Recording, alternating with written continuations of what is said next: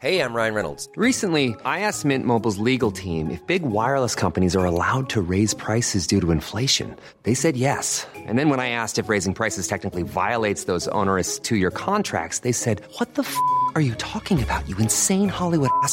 So to recap, we're cutting the price of Mint Unlimited from $30 a month to just $15 a month. Give it a try at mintmobile.com slash switch. $45 upfront for three months plus taxes and fees. Promo rate for new customers for limited time. Unlimited more than 40 gigabytes per month. Slows. Full terms at mintmobile.com. Dr. Alan Stern, director de la misión espacial New Horizons. Hi, I'm Alan. Hola, soy Alan. No te pierdas mi entrevista en Coffee Break.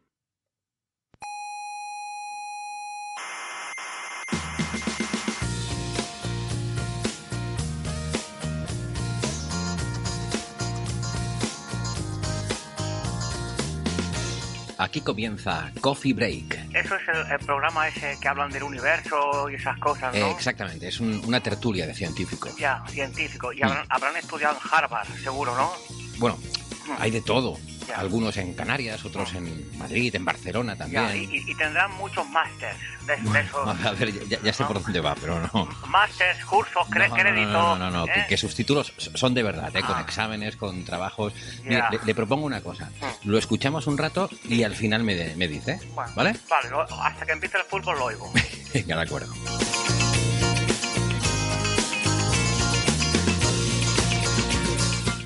Saludos, criaturas cientófilas del sistema solar y del universo espejo. Aquí estamos con nuestra tertulia habitual de cada semana para repasar las noticias de la actualidad de la ciencia. Sean todas bienvenidas al Salón de Actos del Museo de la Ciencia y el Cosmos de Tenerife. Les habla Héctor Socas y esto es Coffee Break, Señal y Ruido.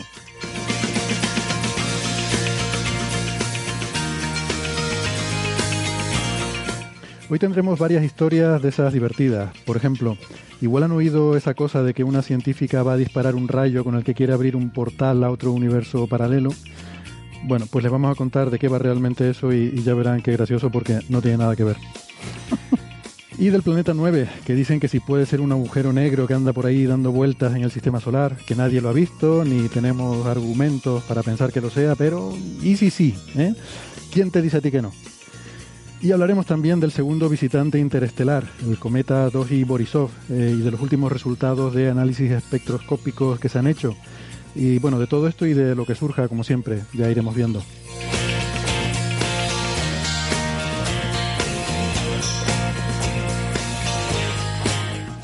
Pero antes, como siempre, permítanme un minuto para recordarles que nos pueden escuchar, además de en la radio, en internet. Estamos en muchas plataformas, por ejemplo, en Evox, en Spotify, en Google Podcast, en Apple Podcast, en TuneIn y en otros sitios por ahí. No dejen de suscribirse, que no les cuesta nada y así no se pierden ningún episodio. Tenemos una página web con toda la información que es señalirruido.com. Con la ñ, todo junto, señalirruido.com. Y también estamos en redes sociales. Estamos en Facebook, en Twitter eh, y también en Instagram gracias a Neferchiti. En Facebook está el club de fans y se pueden apuntar y así pueden seguir teniendo conversaciones sobre ciencia si se les hace corto solamente una vez en semana. Así que les aconsejamos que no se lo pierdan.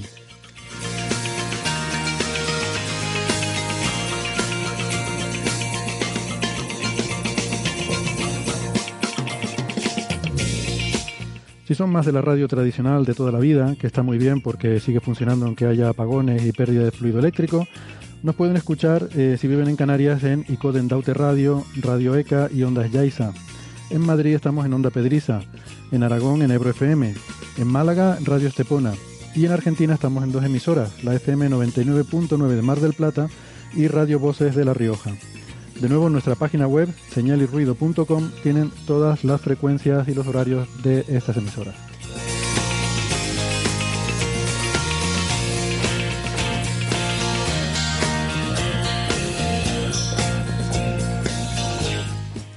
Venga, vamos al lío. Eh, hoy estoy muy contento porque damos la bienvenida de nuevo a un viejo amigo, que no es lo mismo que un amigo viejo, Javier Licandro. ¿Qué O tal? cosas. Bienvenido de vuelta al programa. Pueden ser ambas altura, cosas. ambas cosas. No es excluyente, no es excluyente, una cosa y otra. ¿Qué tal? Buenos días. Bien, gracias por venir. Llevamos, llevamos tiempo que, que te echábamos de menos. Sí, ganas no faltan, falta tiempo. Javier Licandro es doctora en ciencias físicas, es investigador en el Instituto de Astrofísica de Canarias y además ahora es el coordinador de investigación, es el jefe de los investigadores y claro, pues, Ahora soy tu jefe, así que cuidadín. sí, sí, sí, totalmente. Y por eso pues también ha sido más difícil que, Por que suerte venir. es un trabajo temporal. Y, y también tienes una reputación que mantener ahora en este cargo, entonces tampoco, supongo que tampoco se te conviene que se te vea mucho por aquí, ¿no? Bueno, más bien al Claro. contrario, la reputación se va perdiendo en el cargo. También nos acompaña Carlos Westendor. Hola Carlos, ¿qué tal? Hola, ¿qué tal? ¿Cómo estáis? Bien, bien. También doctor en ciencias físicas del Instituto de Astrofísica de Canarias. Olvidaba decir el Twitter de Javier es arroba Javier Licandro. El de, Mm, ¿no? no, no tenemos. No tenemos. ¿No te- ah, te lo has cerrado. Me lo han cerrado, sí. ¿Cómo que te lo has cerrado? Claro, eso es por mis peleas. Bueno, Pero hay uno oficial, ¿no? De sistema solar. Hay uno, sí, sí. Ese Solar Jack, Ese solaría. Ese Solar Jack. Ese es mucho mejor. El otro es para la tontería. Y ya, y ya no lo tengo mejor. No sabes la cantidad de tiempo que me ahorro. ya. Eh, Carlos es arroba cwesten en Twitter. Ah, por videoconferencia tenemos a- en Madrid a Sara Robisco. Hola, ¿qué tal Sara? Hola.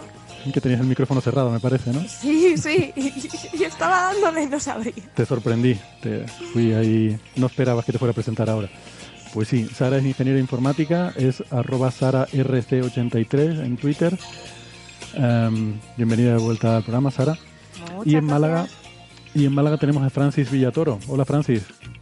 ¿Qué tal? Aquí estamos. Estaba ahora mismo buscando el, el nuevo Twitter de, de Javier. A ver si lo encuentro. ¿Cómo era? Ese Solar Jack. Ese solar. IAC. Ese solar y hace. Sistema Bueno, y eso es el tweet del grupo. Oficial. Oficial. Cosas serias y aburridas. Efectivamente. Y, los partidos de y- y entro fútbol muy de de vez en equipos cuando. que no conocemos, no. Entro no, muy no de vez en cuando. El Montevideo y el no sé qué, el Peñarol. No, el eso- no sé eso- qué. eso era- eso era la otra cuenta que Eso has son- quitado. Esa era otra. Eso es en otra cuenta. Vale, vale. Bueno, Francis Villatoro es eh, profesor en la Universidad de Málaga, es eh, doctor en matemáticas, físico informático y es arroba emulenews en Twitter. Bueno, pues, pues muy bien. Em, oye, muy emocionante, ¿no? Eso que el domingo pasado, em, a raíz de la conversación que tuvimos aquí en nuestro programa anterior sobre la contaminación lumínica, pues que toda la isla de Tenerife se haya apagado, un ¿no? detalle para que veamos el cielo. Se podría haber apagado de noche. bueno, fue día, pero perfecto, ¿no? valoramos el gesto simbólico, ¿no? Eh, es un gesto simbólico, Javier. Tampoco... Una cosa simbólica. De noche no puedes encontrar las llaves. Si se te caen. Eh, Héctor, ¿eh, ¿sabéis la, la causa? Yo no tengo nada que ver. Tú no has ido. No se está investigando. No hay La, la motivo causa, oficial todavía. la causa se puede eh, simplificar en las lamentables infraestructuras de- eléctricas de la isla. Ya está, bien resumido. Básicamente. Yo, eh, por cierto, eh, creo que conviene recordar que todas las opiniones que se vierten en esta tertulia eh, representan únicamente a quien las hace. y, que- y a veces ni eso. Eh, Como señores de la decir. fiscalía, tomen nota. Señores de la Fiscalía, yo no tengo nada que ver. No conozco a estas personas eh, que están aquí ahora mismo en esta mesa. Pero es que no es la primera vez que nos vamos a cero, ¿no? Eh, no, no, no es la primera vez. De hecho, yo recuerdo cuando, cuando yo era jovencito, hace muchos años, había eh, energía eléctrica. Todavía, o sea, ya Se había inventado. energía eléctrica, se había inventado. Era muy habitual los sábados por la noche que mm, en el norte de la isla, en la zona norte de la isla, tuviéramos apagones.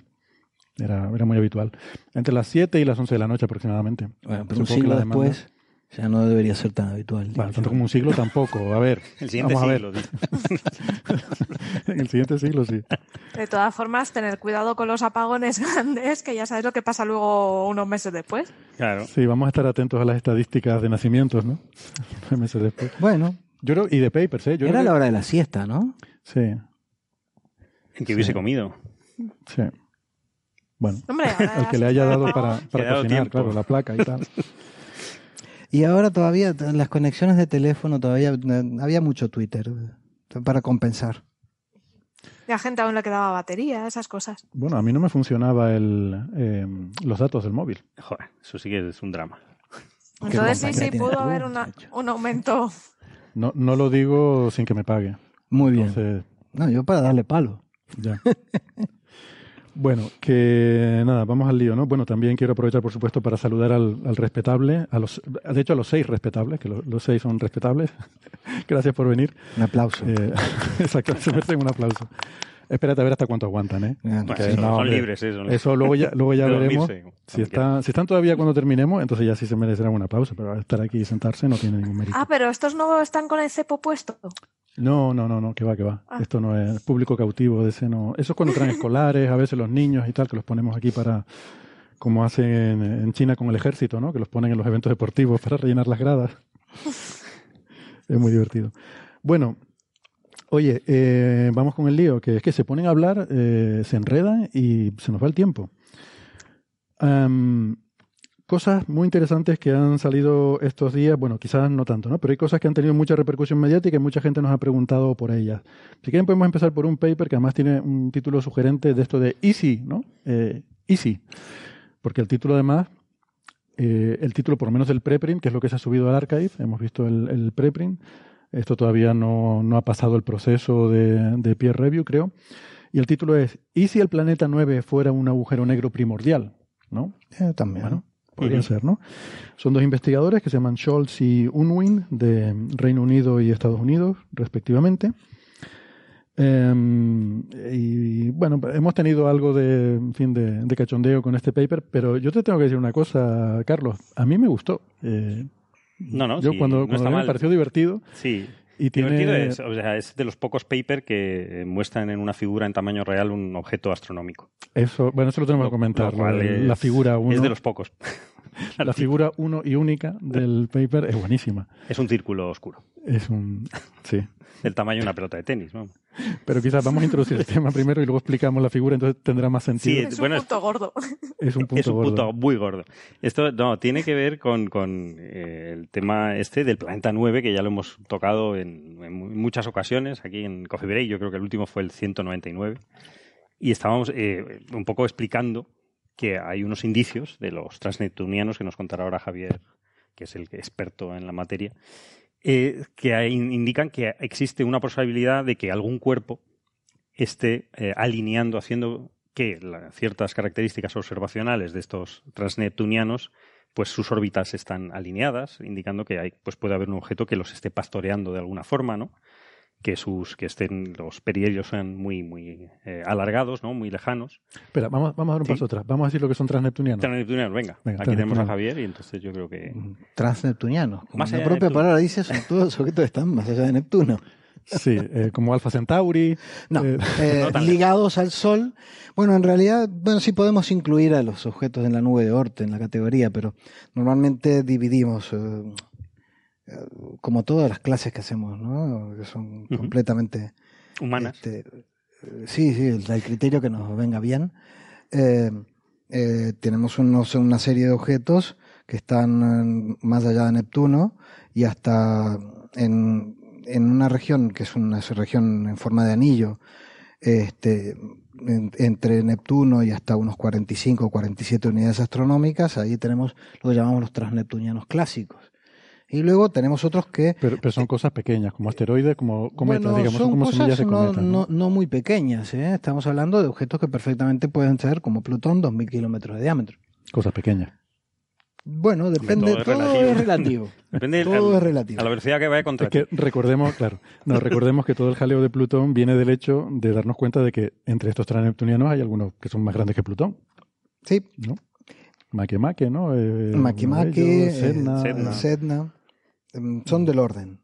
Mm. Vamos a hablar de decir que son De del orden, orden. de- no, no necesariamente más grandes. Con lo cual es difícil mantener a Plutón como planeta y que esos otros no lo sean. ¿no? Yo, eh, antes que nada, que, que conste neta, yo no estoy defendiendo aquí que se quite Plutón, ¿eh? que luego esto se montan unas discusiones.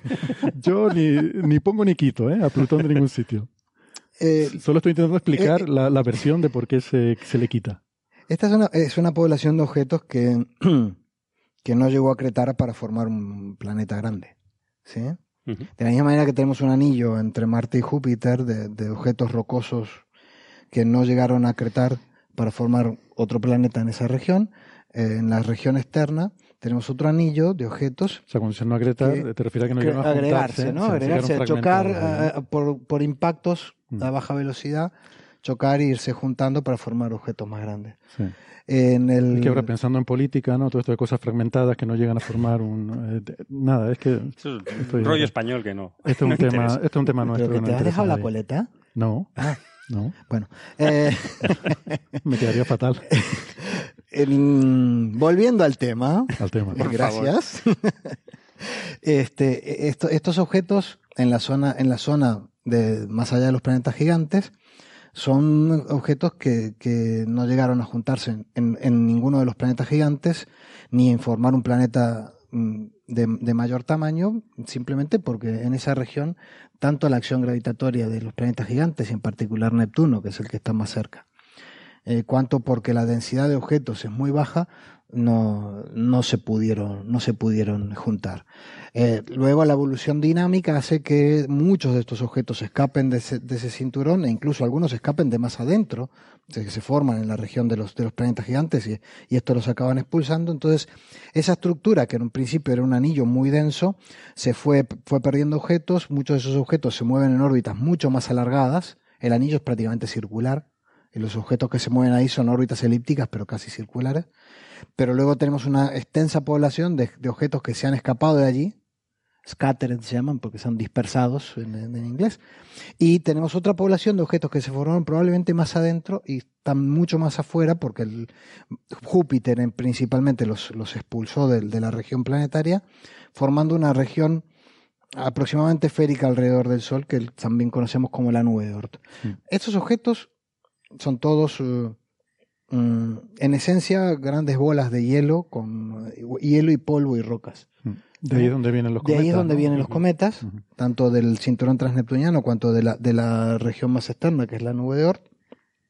Este, y bueno, el- la idea de, de toda esta historia ¿El es que 9? han encontrado algunos objetos, no son muchos, a pesar de que últimamente se han sumado algunos otros, con una cierta alineación orbital.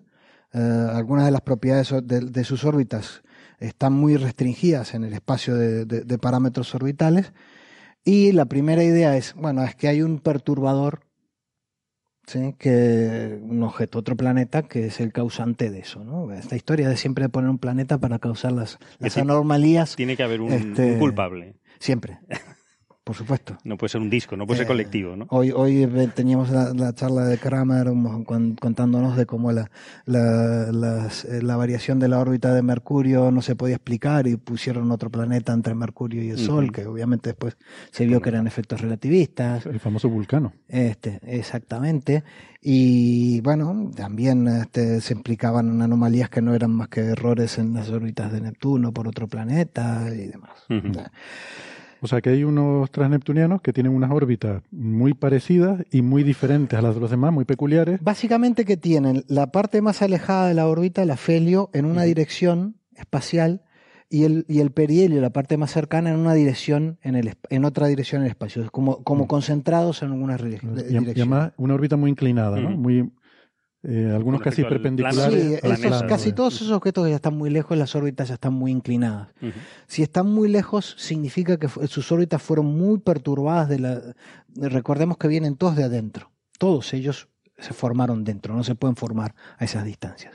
Si todos se formaron dentro y para estar tan lejos, tienen que haberse, haber, haber sido perturbados y sacados fuera. Cambiar la inclinación de un objeto implica que les diste bastante energía, pero también cambiar su semieje mayor. Los objetos tienen semieje mayores, o sea, el, el largo de su órbita, para que la gente no se entienda, es enorme comparado con, con la de los que están más cerca.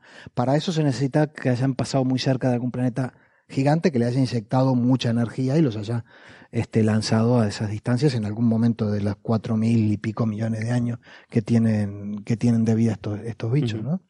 Eh, eh, esa, eh, antes de hablar del agujero negro, habría que hablar No, que de, del si, planeta. de si- de Primero- si esa alineación es este nos dice realmente algo o no. Todavía hay enormes discusiones, hay gente que se está haciendo unos surveys todo cielo muy importantes que dicen, pues no, aquí hay, si uno le, le empita- empieza a quitar los sesgos observacionales, esta, de, por- de, qué, de qué regiones estamos mirando y qué regiones no, y demás, eh, esa alineación se te va. ¿Eh? Sin embargo, Brown y Batillín siguen defendiéndolo y poniendo más objetos y demás. Es una linda hipótesis. Eh, Brown- y me Brown gusta porque, Pattin son porque es que- comprobable. Te acaba de Esta- esta pasar el, silla el es, problema de la eh, silla. El de la silla. Sí, tienes, sí, que, sí. tienes que apretar la, la palanquita está hacia adentro. A ver, hay una Ah, palanquita. eh, hacia mejor así tiene más riesgo. Vale. Este, el, eh, el- lo lindo de una hipótesis de este tipo es que es comprobable. Si, si lo detectan, habrán Era eso. acertado. Si Claro. no lo detectan, dirán es que es muy débil. Mm. O, o peor, que es O un, es un agujero, agujero negro. negro. O es un agujero negro. que es Y ya del agujero negro no hablo porque de eso no entiendo nada. Pero espera, todavía, todavía antes de llegar al agujero negro. Entonces, la, la historia esta de, de este planeta. Claro, esto también lo que pasa es que hay cierto misticismo, ¿no? Porque hablar de un planeta oculto en el sistema solar es algo es- que, bueno, que, que Es algo mitológico, ¿no? Que desde retrotrae- donde venía Hades, o sea, es decir, ahí Claro. lleva la mitología humana de- de- del infierno, de algo, de la destrucción nuestra propia, ¿no? De la Tierra. Sí, porque también ha habido teorías infundadas de Némesis, que podía ser una compañera del Sol, Del que Sol, periódicamente se oscura. acerca, oscura, y periódicamente se Oscura acerca porque no y se ve, claro. Causa extinciones masivas. Entonces, todo esto tiene su cierta mitología, ¿no? Entonces, cuando Brown y Battigan sacan en 2016 su artículo diciendo que hay un planeta 10, porque en aquella época había nueve planetas y este sería el décimo. Mm, Cuando sacan el artículo no había nueve planetas, No, había nueve. ocho. Ah, había ocho ya, vale, vale. Ya se los habían quitado. No, es que digo que esto, esto, claro, viene muy bien porque antes, cuando se hablaba de este planeta misterioso, ¿no? en estos contextos casi místicos, se, eh, se hablaba también de un planeta X, que viene bien porque X tiene esa connotación misteriosa, pero también es el 10 en números romanos. Entonces, claro, al, te- al- al quitar a Plutón de planeta, pues ya es el planeta 9. Y, Entonces y- se pierde esa... ¿Y qué nos dice asociación. Alan? Que lo pusiste en la, en la- en la entradilla. Pues efectivamente, Alan además es muy gracioso porque en esa entrevista, cuando hablamos con él, le pregunté por esa hipótesis de Brown y Battigan, que qué pensaba él, y se me ocurrió preguntarlo, ingenuo de mí, preguntarle, bueno, ¿qué opina usted de la existencia de un eh, planeta, Planeta 9? nueve. Y dijo, por supuesto que existe un planeta 9, es Plutón. No sabías En con fin. quién estabas lidiando. no, eso fue un fallo mío. Bueno, ahora tienes que entrevistar a Mike. sí, Pluto no, no Killer, mala eh, idea, ¿no? Pluto en contra Killer. de- Ya, ya, no, no quiero Defender. meterme, no quiero meterme en más jaleo. Pero bueno, entonces ellos hicieron unas simulaciones en las cuales demostraban que si hubiera un determinado planeta con unas determinadas propiedades, unos determinados parámetros orbitales, ese planeta podría estar dando lugar a esa coincidencia de órbitas transneptunianas, ¿no? Y bueno, Esto- este tipo de simulaciones son muy interesantes, ¿no? Siempre, siempre sin, eh, es un, es un este, ejercicio que a mí me encanta cuando hacen simulaciones numéricas de este estilo, porque todo depende de una serie de parámetros iniciales, que lo cual tú los puedes empezar a tocar para que te dé lo que quieres que te dé, ¿no? Entonces, efectivamente pueden eh, reproducir eso con Ujú. determinados Claro. parámetros iniciales. Torturándolo bastante da, Este, da lo que tú quieres. eh, Da para mucho. Da la- para mucho el juego. fine tuning da para muchas cosas. Sí. Déjame, no sé si Sara y Francis tienen un comentario sobre esto, eh, que no quiero que se queden fuera de la conversación tampoco, porque... No, en principio solamente, bueno, cuando empecemos a hablar del agujero negro, ¿no? El hablar un poco de los parámetros, pero poco más. Mm. El, el artículo es una curiosidad al fin y al cabo. Y lo de la figura que comentáis, pues está muy bonito. Lo que pasa es que como tenemos una enorme incertidumbre en la masa de este cuerpo posible, este planeta 9, eh, el artículo habla de entre 5 y 15 masas terrestres, ¿no? Entonces tendría que haber puesto dos círculos, ¿no? No solo uno. Eh, porque el Sí, radio está entre 4,4 y 13,3 Sí, el, poner un pegote negro no fue muy elegante. Yo creo que habían hablaban de una pelota de tenis o de béisbol y de una bola de billar. Entonces podían haber hecho un dibujito a mano de estos bonitos de una pelota de tenis y una bola de billar. que es lo elegante. Pon una foto. Un cartoon, las fotos. Ya están sobrevaloradas. Va- vamos a intentar seguir por orden No. para, que, para que no se nos pierda la gente. y luego llegamos a la Y figura. Después el Me tema estáis- de, de a recordaros, ¿no? Del tema que fue muy polémico con la película de Interestelar, ¿no? El tamaño del agujero negro de Interestelar Gargantúa, ¿no? Eh, el radio de un agujero negro depende de la velocidad de giro, del momento angular. Entonces, un agujero negro eh, con un momento angular prácticamente máximo, eh, como era el caso de Gargantúa en Interestelar, tiene un tamaño que es aproximadamente la mitad del tamaño que tendría un agujero negro completamente estático. Entonces, un agujero negro primordial, a priori, eh, tendría momento angular. O sea, es muy, muy excepcional que sea un cuerpo estático. Lo normal es que sea un cuerpo con cierto momento angular y, y de hecho, ha, ha- ha vivido en épocas en las que el universo era muy, muy denso y muy poco vacío, con lo que probablemente eh, ha tenido colisiones con materia. Con lo que Pero, pero espera, espera un momento, Francis, para no adelantarnos con el agujero negro, porque no hemos llegado todavía a esa parte, ¿no? Estábamos introduciendo esto del planeta 9 de donde venía. Y Sí. bueno, no sé si quieres Y añadir no, además de estas evidencias, ¿no? De que hay un cuerpo que posiblemente esté afectando a estos transneptunianos, ¿no? Que decía Javier. Hay otra evidencia que estos autores eh, unen a la anterior y es que hay una, una hay seis eh, eh, observaciones del Optical Gravitational Lensing Experience, Experiment, un experimento de lentes gravitacionales, el OGL, que eh, detecta seis eventos de microlensing, de Mm. objetos que están pasando de las estrellas por las, delante de las estrellas de fondo, que podrían indicar objetos de una masa comparable a la que estamos hablando. Mm.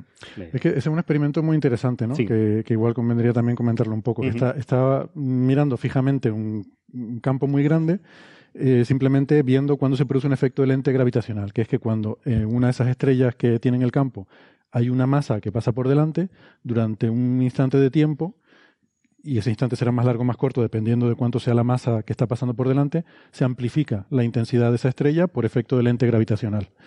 Y eso, bueno, tuvo mucho interés en su momento, eh, sobre todo lo usaban para testear esta hipótesis o para comprobar esta hipótesis que había de si la materia oscura podían ser en realidad eh, lo que se llaman machos, o sea, objetos compactos como agujeros negros o planetas o algo así, que hubiera muchos de ellos y que fueran tantos mm, que, que pudieran explicar el efecto gravitacional de la materia oscura, ¿no?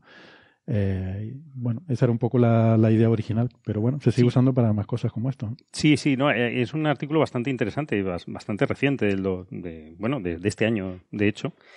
Y eh, pues sí, hay, hay ciertos eventos que no se pueden explicar, no saben qué objetos son lo que están pasando. Podrían ser, es compatible con, con enanas marrones, con, con- objetos más conocidos que existen, pero por supuesto siempre está la posibilidad de los eh, agujeros negros primordiales.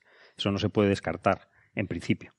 Entonces, eh, en el propio artículo, que es bastante interesante, de, hablando de, de esto, que es- una- son observaciones de, de de cinco años de Ogel, del equipo de, de Japón, de Nikura, Takada, Yokohama y tal, bastantes personas de, de Tokio, eh, hablan de, por supuesto, de que pueden ser agujeros ne- negros primordiales y luego postulan que en un siguiente artículo van a intentar explicar, a ver si es posible, la materia oscura si fuesen agujeros negros primordiales, que eso es el siguiente paso. Lo preparan en este artículo. Eh, ese artículo existe, pero no ha sido citado por el de los eh, Scholz y Unwin, que curiosamente no ha pasado a referí. Es decir, yo creo que, es- que el artículo de que si el planeta negro es un agujero negro tendría que incluir también ese resultado, porque ese resultado un poco contradice toda, desa- de- destruye toda la hipótesis. ¿no? Vale, entonces vamos a decir lo que es un agujero negro primordial. Sí, porque una- claro, la- también Sí, esa, sí. esa es la siguiente parte del asunto, ¿no? Bueno, yo Estamos no- hablando de eso no entiendo, pero creo que ya lo predijeron en el 66, 1966, eh, Seldovich y Novikov, y eh, también Hawking en el 71 lo, lo, lo siguió desarrollando, y eh, existen, por lo que yo lo te- tengo conocido, eh, que hay cierta cosmología, hay ciertos fenómenos cosmológicos que pueden producir agujeros negros que no has- han sido generados del colapso de, de- de- de estrellas, que es, que es el- como conocemos el resto de, agujeros, ¿no? de agujeros negros. ¿no? hay ciertas homogeneidades en, el- en ciertos, en los modelos cosmológicos que pueden propiciar o pueden generar la formación de agujeros negros muy pequeños. Pueden llegar a, ser cientos de veces la masa solar, pero pueden ser microscópicos. ¿Qué pasa? Los agujeros negros eh, muy pequeños ya no existen. No podrían existir si la radiación de Hawking eh, parece ser que es cierta, porque se evaporarían. O sea, en el tiempo que lleva el universo existiendo, esos agujeros negros muy pequeñitos eh, se hubiesen eh, desintegrado, ¿no? De mil veces la, la masa de- del Sol, una cosa así, ¿no? O de la Tierra, incluso, ¿no? O sea, realmente muy pequeñitos. ¿Y ¿no? qué pasa con esa masa? Se Ah, desintegra. se convierte en Se energía. va al limbo. Claro. Wow. Y, Se eh, evaporan. Eso, eso se evapora. Se convierten en Se alguna forma. evaporan, se evaporan, se en transforman en gas. en partículas, sí, sí. pero no es incompatible con que haya agujeros negros de hasta 100 o 10.000 masas solares, eh, originados por eh, modelos, mm, digamos, inhomogeneidades en la inflación originaria, o depende del modelo cosmológico que elijas, Mm. eh, transiciones de fase, mm, el- cosmología caótica. Hay, hay varios eh, modelos que pueden generar, dar a generar, es decir, que no, no es imposible, pero no se sabe si existen o no. Es decir, no se han detectado nunca. Mm. Que es un poco lo que el siguiente artículo de los japoneses querían observar.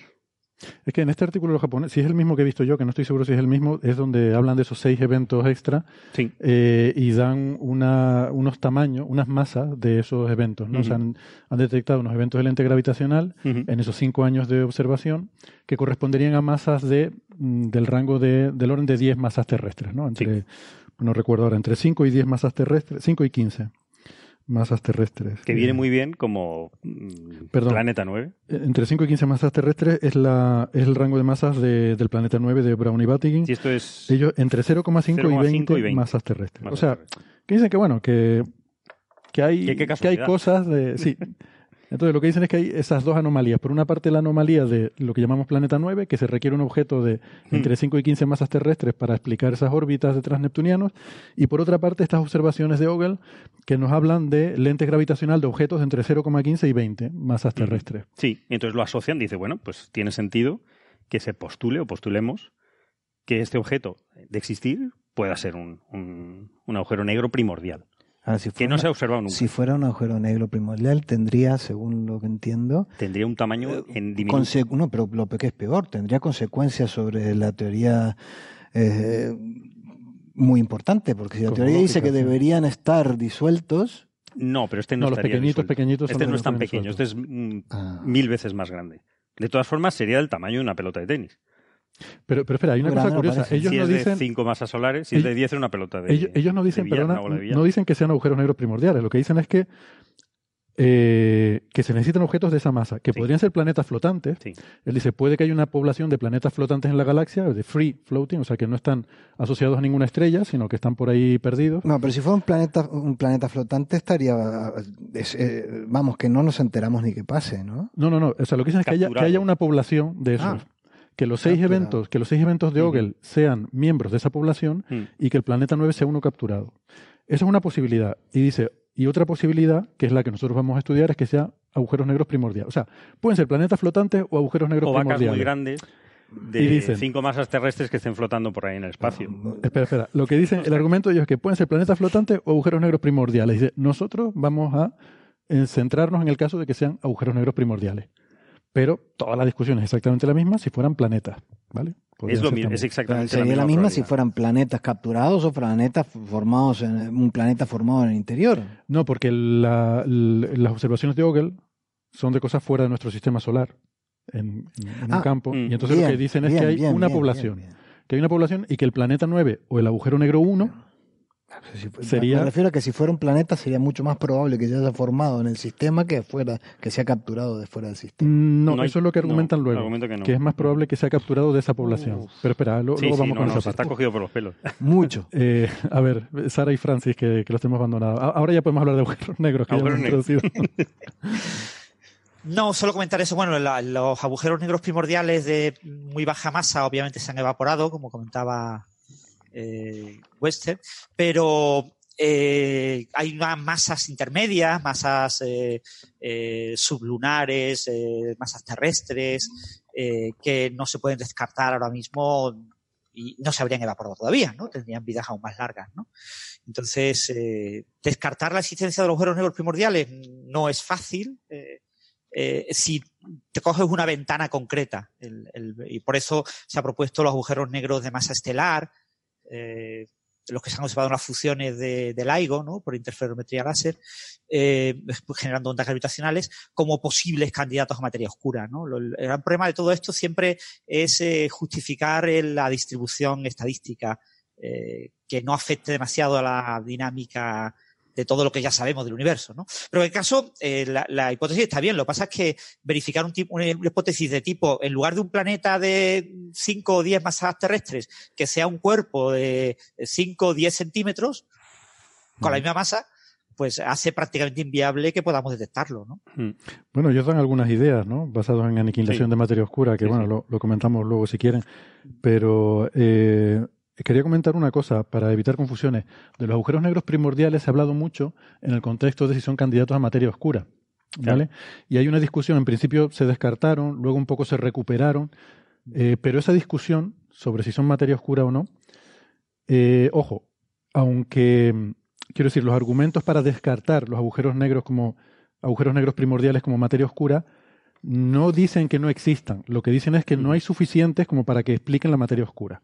Claro. O sea, podrían existir. No, a eso, a eso fui no yo, porque fui a ese artículo, digo, anda, es verdad que habíamos hablado que, que los agujeros negros primordiales estaban descartados como formar parte o que fuese casi toda la masa, eh, la masa- eh, materia oscura fuesen agujeros negros primordiales. Y fui a ese artículo y anda, son los mismos autores japoneses de la, de la, microlensing. Y uy, esto, esto es bastante interesante, qué casualidad. Lo, lo que estaban haciendo, es un, es un artículo de Nature Astronomy, y yo creo que es el, el fallo más imperdonable del artículo del Planeta 9, es no citar a este, este artículo. Porque este artículo lo que hace es simplemente ver eventos de microlensing en, mirando a M31, a Andrómeda. Entonces mira eh, mm, cientos de millones de estrellas de eventos de microlensing en, en siete horas y calculan que, bueno, que si fuese los agujeros negros primordiales parte o formasen la materia oscura, tendría que haber unos mil eventos. Y detectan uno, que es compatible con ninguno. Es decir, casi ninguno. Entonces, eh, los agujeros negros primordiales no lo estaban viendo como en el, el- el experimento Vogel, lo estaba viendo en el, en el en, digamos en el plano de galáctico, donde hay otros ob- objetos, donde hay enanas marrones, donde hay estrellas. Dice el plano de nuestra El plano galaxia. de nuestra galaxia. Este no, esto está mirando en la dirección perpendicular, donde no puede haber, en teoría, estos objetos estelares, sino que si hubiese eh, eventos, tendrían que ser, sobre todo, pues o- o, eh, estos objetos exóticos o, eh, por ejemplo, agujeros negros primordiales. El no detectar ninguno eh, es eh, en ningún eh, caso, bueno, lógicamente los descarta como integrantes fundamentales de materia oscura, no los descarta como, como, como teoría, lógicamente no puedes descartar nada, es imposible, o sea, no puedes negar la evidencia de una cosa que teóricamente se puede predecir o, o- o podría eh, existir. Lo que sí tendrían que haberlo citado es en el artículo, desde mi punto de vista, que es un artículo sin referí. Yo quiero ver qué pasa con ese referí, porque lógicamente el haber elegido un, un- un- un agujero negro primordial es incompatible un poco con la hipótesis de que no se ha detectado ninguno.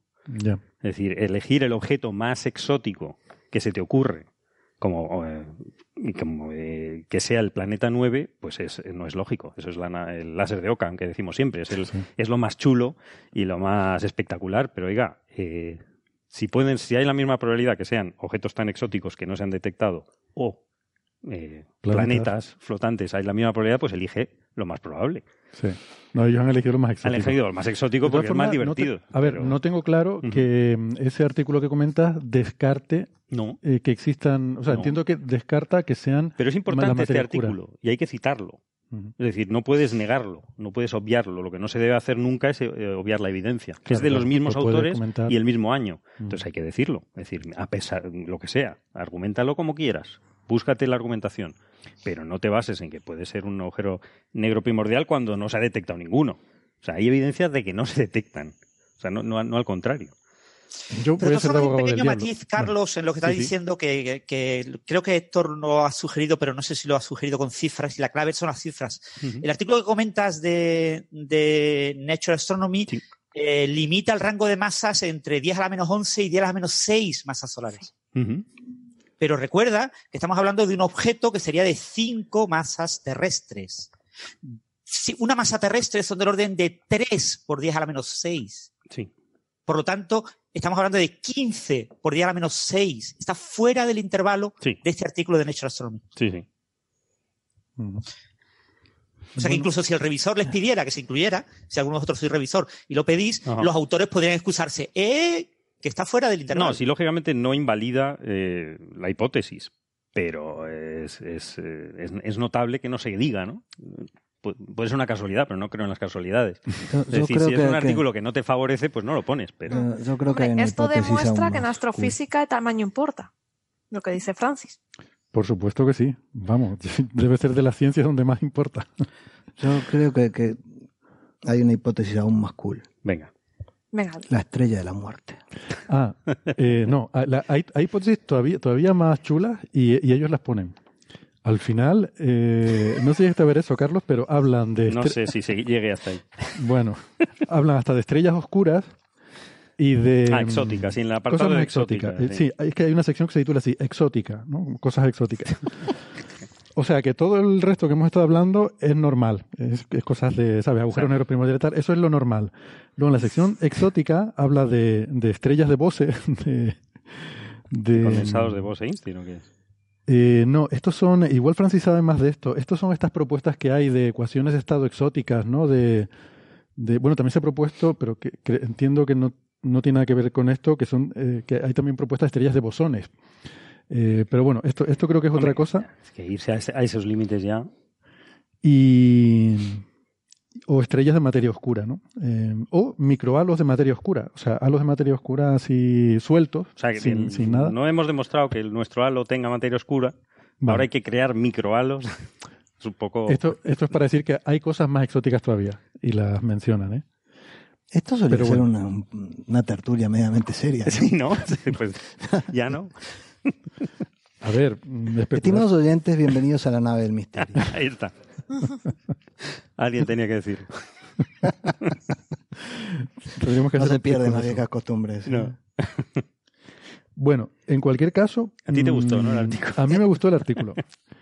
En Y- cualquier caso, todo este tema mm, probablemente se cierre en los próximos años cuando empiece a operar el LSST. El LSST, ¿no? El gran telescopio. El Survey. LSST, el Large Synoptic eh, Survey Telescope. Por eso hay que soltar todas estas cosas ahora, porque luego ya se acabó la fiesta cuando llegue el LSST. rollo, todo. Eh, lo primero que va a resolver es si esta alineación existe o no. Sí, lo van a Si llamar la gente del, el, de- de- el del TCR, Canadá y el- el, telescopio cortarrollos, lo van a llamar. Bueno, no, porque nos va a dar tela. Claro, siempre- eh, va a cortar este rollo, pero ya la de rollo que nos va Dará a otro plantear rollo. será Bueno, entonces me gusta. alucinante. Solo en sistema solar, en el primer, primero, en los primeros dos años, hablan de que van a descubrir 6 millones de objetos. Actualmente tenemos catalogados 800 mil. O sea, en un año de operación, En un año de operación o dos, multiplicar por vamos 10. a tener un orden de magnitud más de, de objetos con los cuales hacer estas locuras. Así que. Bueno, Pero este, este tema probablemente lo cierre porque eh, la, la gran dificultad es que todas esta- todas estas hipótesis están basadas en la detección de alguna decena o poco más de objetos o dos decenas de objetos, eh, eh, unos en un survey que los dan alineados, otros en otro survey que no, que no los dan alineados, este, y que todavía hay que resolver si eso esa alineación es real o no. Y bueno, si uno va por los congresos, ahora en, en Ginebra que tuvimos el, el congreso de, de los cien- eh, científicos planetarios de Europa y Estados Unidos, estuvo Mike Brown defendiendo su trabajo y estaba también la gente de OSOS, la del Canary France Telescope, eh, diciendo no, mira, que no, que son sesgos eh. Por elegir lo que estamos Sí que viendo. todavía va a haber bastante, tela, ¿no? bastante tela que cortar. Bien, bien. bien. Sin embargo, nos da temita para Paco Freire. y para cosas exóticas que, que poner que no se hayan observado. Vale. Bueno, pues ese es más o menos el asunto. Y entonces la figura 1, ahora Claro, sí, podemos ahora comentar sí. lo que es la figura 1. La figura Es 1 y única. ¿no? No había visto una figura tan... Es maravillosa. eh, No sé si se puede. es, es Sobre para todo tan tirar detallada, tono. ¿eh? Esta, vamos a enseñarla. Esta es la figura 1 del Esto es un artículo. agujero negro en Dice, escala real. Primordial. dice- a ver cómo pone es el un pie de gasto de figura. tóner impresionante. Ilustración a escala exacta, uno es a uno, de un agujero negro primordial de cinco masas terrestres. Ahora, esto también es para echarse a pensar, ¿eh? O sea, un agujero negro de cinco veces la masa de la Tierra sería de este tamaño. Sí, sí. Oye, no ¿Qué quedan tiene? deformadas Cinco, las cinco letras, centímetros. nada. En el campo gravitatorio no se formarían las letras. Esto no da para bueno, la, la simulación no, no llegaba En el tanto. horizonte de sucesos. La simulación no daba para tanto. Sí, la verdad que el día el presupuesto del Claro. proyecto. Dio para mucho. Es un círculo negro, vamos. Cuando, cuando ves ese circulito negro, eh, pierdes todo el miedo al agujero negro, no sé. Resulta un poco, un poco tronchante. Bueno, esto da pie también a otra cosa que aclarar, que es que a mucha gente esta noticia le ha escandalizado por la posibilidad de imaginar que puede haber un agujero negro en el sistema solar. Bueno. No pasa nada. Un agujero negro no Si es es... suficientemente pequeño, Sí, no eh, pasa nada. Este- estos objetos se han descubierto recientemente, ¿no? de- no, de estos ninguno. O sea, los, los, los, tra- los transneptunianos estos Ah, raros que, llevan a la hipótesis del agujero negro. los, Sí, bueno, de- los de... Seguramente 2014. fueron descubiertos después de que se encendió el CERN. Ah, bueno, ya, ya te veo Ah, por ¿tú dónde vas. que- Ya te veo por dónde vas. Esto es culpa del Es LHC. culpa de- del acelerador de partículas. Eh, pero que, que eso, que un agujero negro gravitato- gravitacionalmente es equivalente a cualquier otro objeto de su misma masa. O sea Claro. que el planeta 9 o este agujero negro hacen el mismo efecto. gravitatorio. O sea que si el planeta 9 no va a devorar todo el sistema solar, el agujero negro Lo que tampoco. pasa es que tendría otros efectos, ¿no? Eh, alrededor suyo. Claro, entonces ellos lo que dicen es que tendría un halo de materia oscura alrededor y que se podría intentar detectar la eh, otra hipótesis, suponiendo que la materia oscura se aniquile, Claro, es que- suponiendo que sea un módulo de materia oscura de partículas de Majorana que se aniquilan entre sí al interactuar, pues que eso daría lugar a una emisión de rayos gamma que se podría detectar con Fermilab. Y ponen, hacen algunos numeritos y llegan a la conclusión de que estaría muy al límite, pero que se podría detectar con Fermilab haciendo un poquito de. jugando un poco con los datos, ¿no? O sea que bueno, dan su predicción eh, testable y, y todo. En fin, no sé si quieren añadir algo más. A mí me pareció. Pero ojo, que no es Yo creo que falta referir aquí. que no es que esto es la hipótesis de que existen agujeros negros primordiales, pero que no son la materia oscura, porque No, luego sí, tienen sí. que tener materia oscura alrededor también. Está claro. ¿vale? Yo creo que es una porra científica. Es saber quién hace la propuesta más loca sobre qué hay ahí. Sara, ¿quién te dice que no? Oye, es verdad. No está demostrado que no sea esto. Efectivamente. Ni que no es de seres de luz. Eh, No, yo, por si acaso, ya me he hecho mi esquemita del sistema solar con la, agu- la pelota de tenis muy negra y una raqueta muy, muy negra. Muy chulo. Deberíamos. Tener una sección también de mejor figura, una sección de los premios. Sí, es, esa Sí, figura. sí, sí, sí, sí, sí. es verdad. esta sin Esta duda- gana. ¿Te acuerdas aquel Esta sistema de propulsión, no sé qué, que usaba agujeros negros y ponía la figura con el halcón milenario, con el diagramita del halcón Ay, milenario? sí, aquella era muy diver. Aquella, aquella era muy buena también. Estaría La ahí, que ahí. lanzaba un fotón, el agujero negro se lo devolvía multiplicado y te empujaba. Exactamente. Bueno. Bien, pasamos de tema. ¿Quieren decir algo más Sí, sobre por esto? favor. Sí, como queráis, ¿no?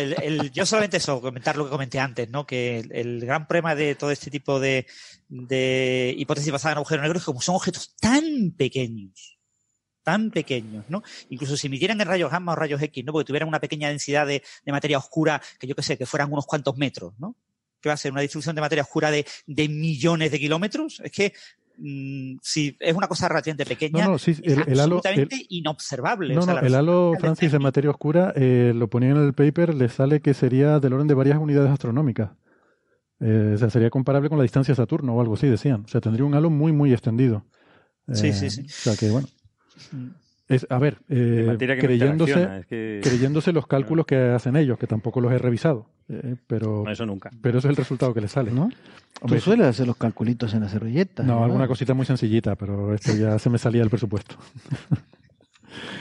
Pero- Bueno, bueno, pues esperemos que. Héctor escriba un nuevo artículo de lo suyo criticando esta propuesta de alguna manera. Uy, ahora, ahora no tengo tiempo para eso. si acaso. Igual alguna entrada en algún blog o algo así. ahora ando muy liado. Eh, bueno, pues, pues nada, podemos, podemos pasar de tema. Pero este asunto de los agujeros negros primordiales, mm, a ver, es lo que decía Javier. Eso tiene muchas implicaciones muy profundas.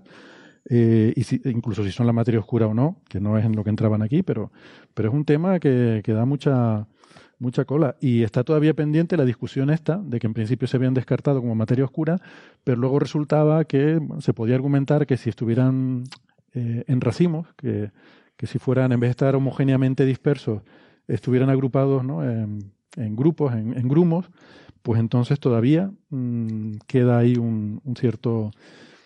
Queda abierta la posibilidad de que lo sean, ¿no? Eh, y vamos, que todavía hay debate con eso.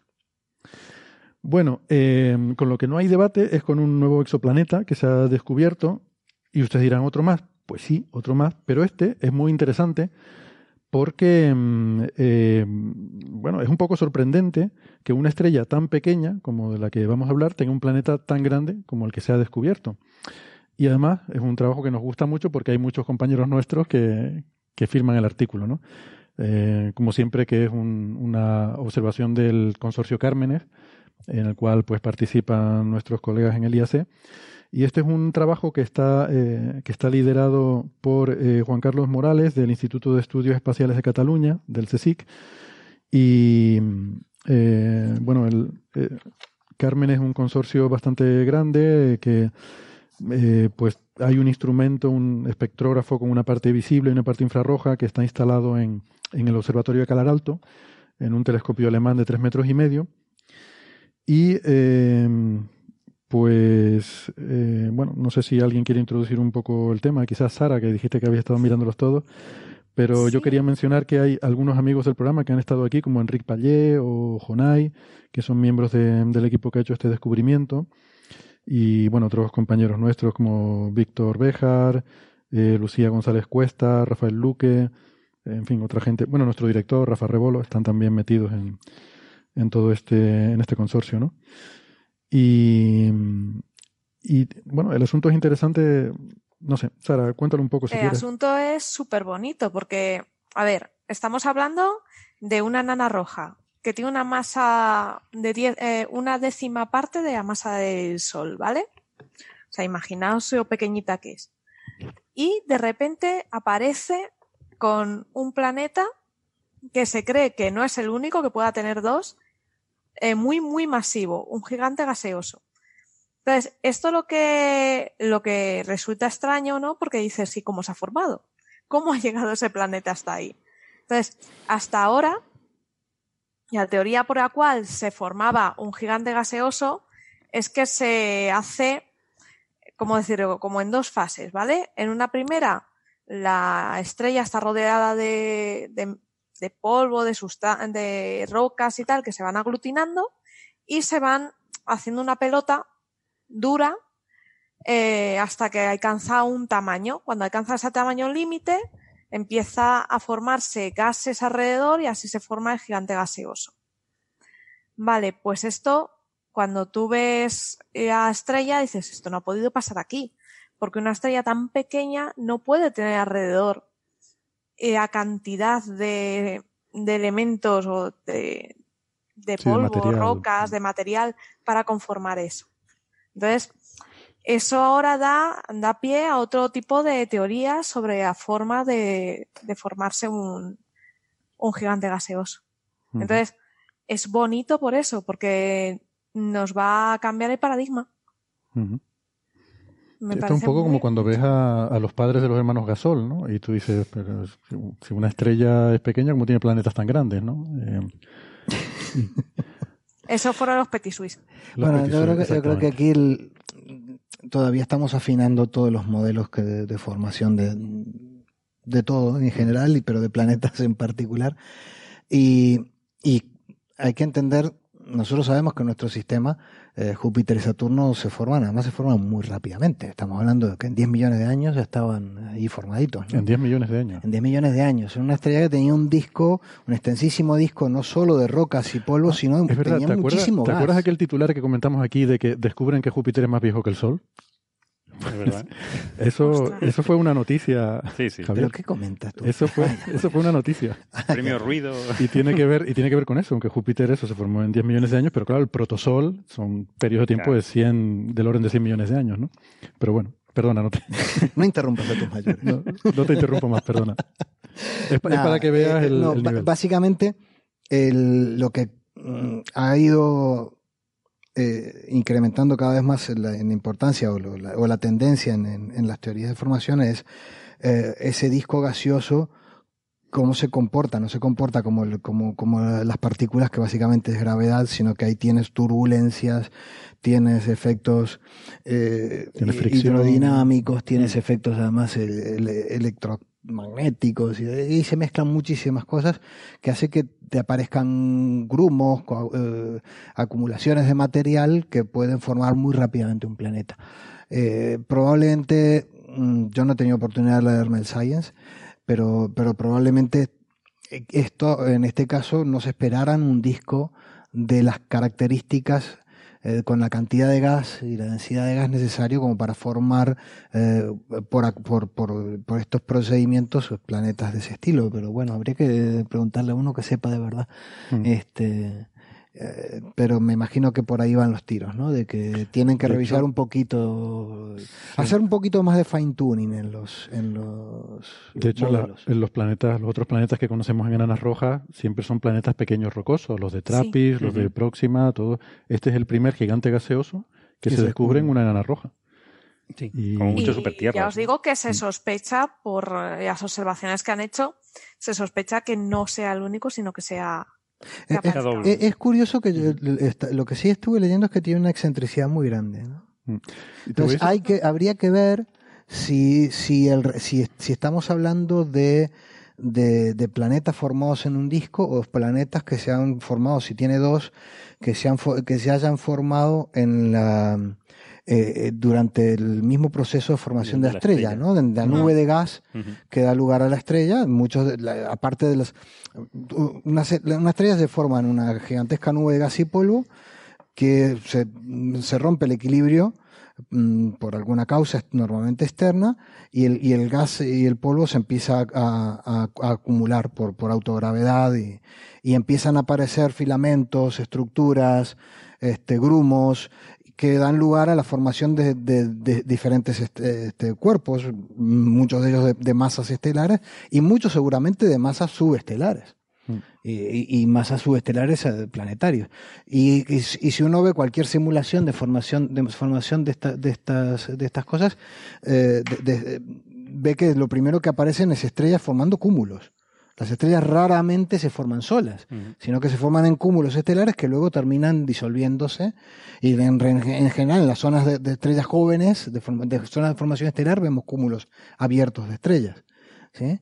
Este, y en este caso, no sé, me preguntaría si, si por ahí no van los tiros, ¿no? De que en realidad estamos, tenemos una especie de mini cúmulo de objetos este, de, de una estrella de baja masa y algunos objetos su- subestelares o de masa planetaria. ¿ya? Es que sí, porque de hecho ellos en el consorcio eh, están ahora colaborando con gente que hace eh, simulaciones de, de formación de modelos de, formación de, de sistemas planetarios, con gente del Observatorio de Lund en Suecia y, también eh, en Suiza.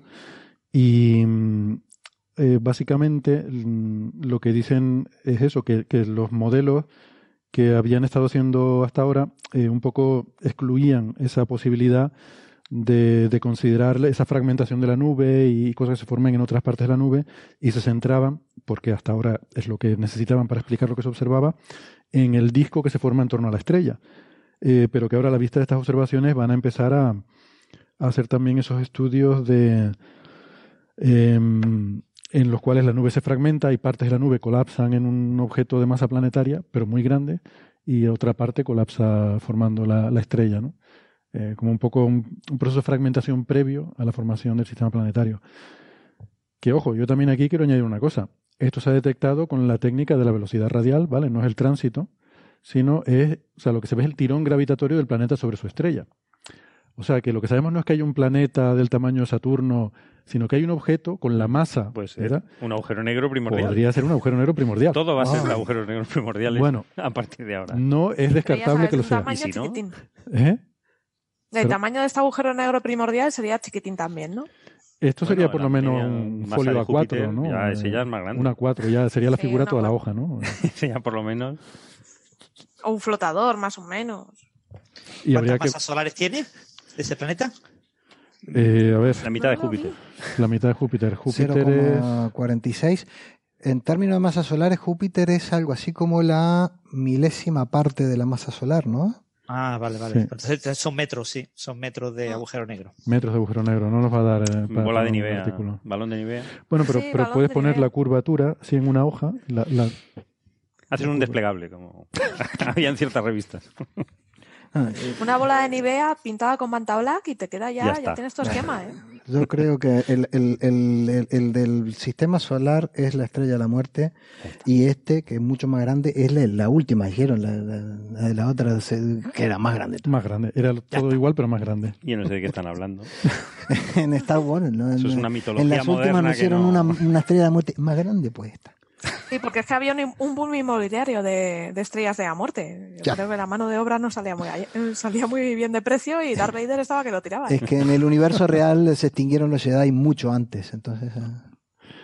Bueno, yo creo que con esto podemos hacer una pausa, a ver si nos relajamos todos un poco eh, y nos tranquilizamos un poco, nos damos un cafecito y a ver si la cosa mejora para la segunda parte del programa. Pero no mientas, Nosotros- al- no le mientas a, a- a nuestro- No a, nuestros oyentes. Es la Nos tomamos un cafecito, Es la dice esperanza. que ni para café. No en la máquina ahí. Hay una máquina ahí fuera. Me ahora tienen sin café. pausita y nos vamos- Imagínense. y nos vamos a... Yo pensaba si es que no mienta en el sentido de que iba a mejorar la cosa, pero es verdad. Eso también. Tam- Más, Va- pero no mejor. Vamos a hacer una pausa, nos despedimos de los oyentes que nos escuchan por la radio. Y si alguien quiere seguir, por la razón que sea, que a mí en este momento no se me ocurre, pero si alguien quiere seguir la conversación, pueden seguirnos en la versión en internet, en el podcast. O sea, de mi libro solo vamos a hablar en el podcast, no en la radio. Ya has hablado bastante. De, de tu libro, pero ya hemos No hablado del paras. sistema El libro solar. de mi cometa extrasolar, de extra, un aperitivo. Si quieren enterarse de lo que va a contar Javier, que ha estado estudiando el cometa interestelar este, tiene un pedacito aquí en el bolsillo del cometa que lo ha estado estudiando y nos lo va a enseñar, nos tienen que escuchar en la versión del podcast. Si no, nos despedimos hasta la semana que viene. Hasta la semana Hasta que luego. Hasta luego. Chao.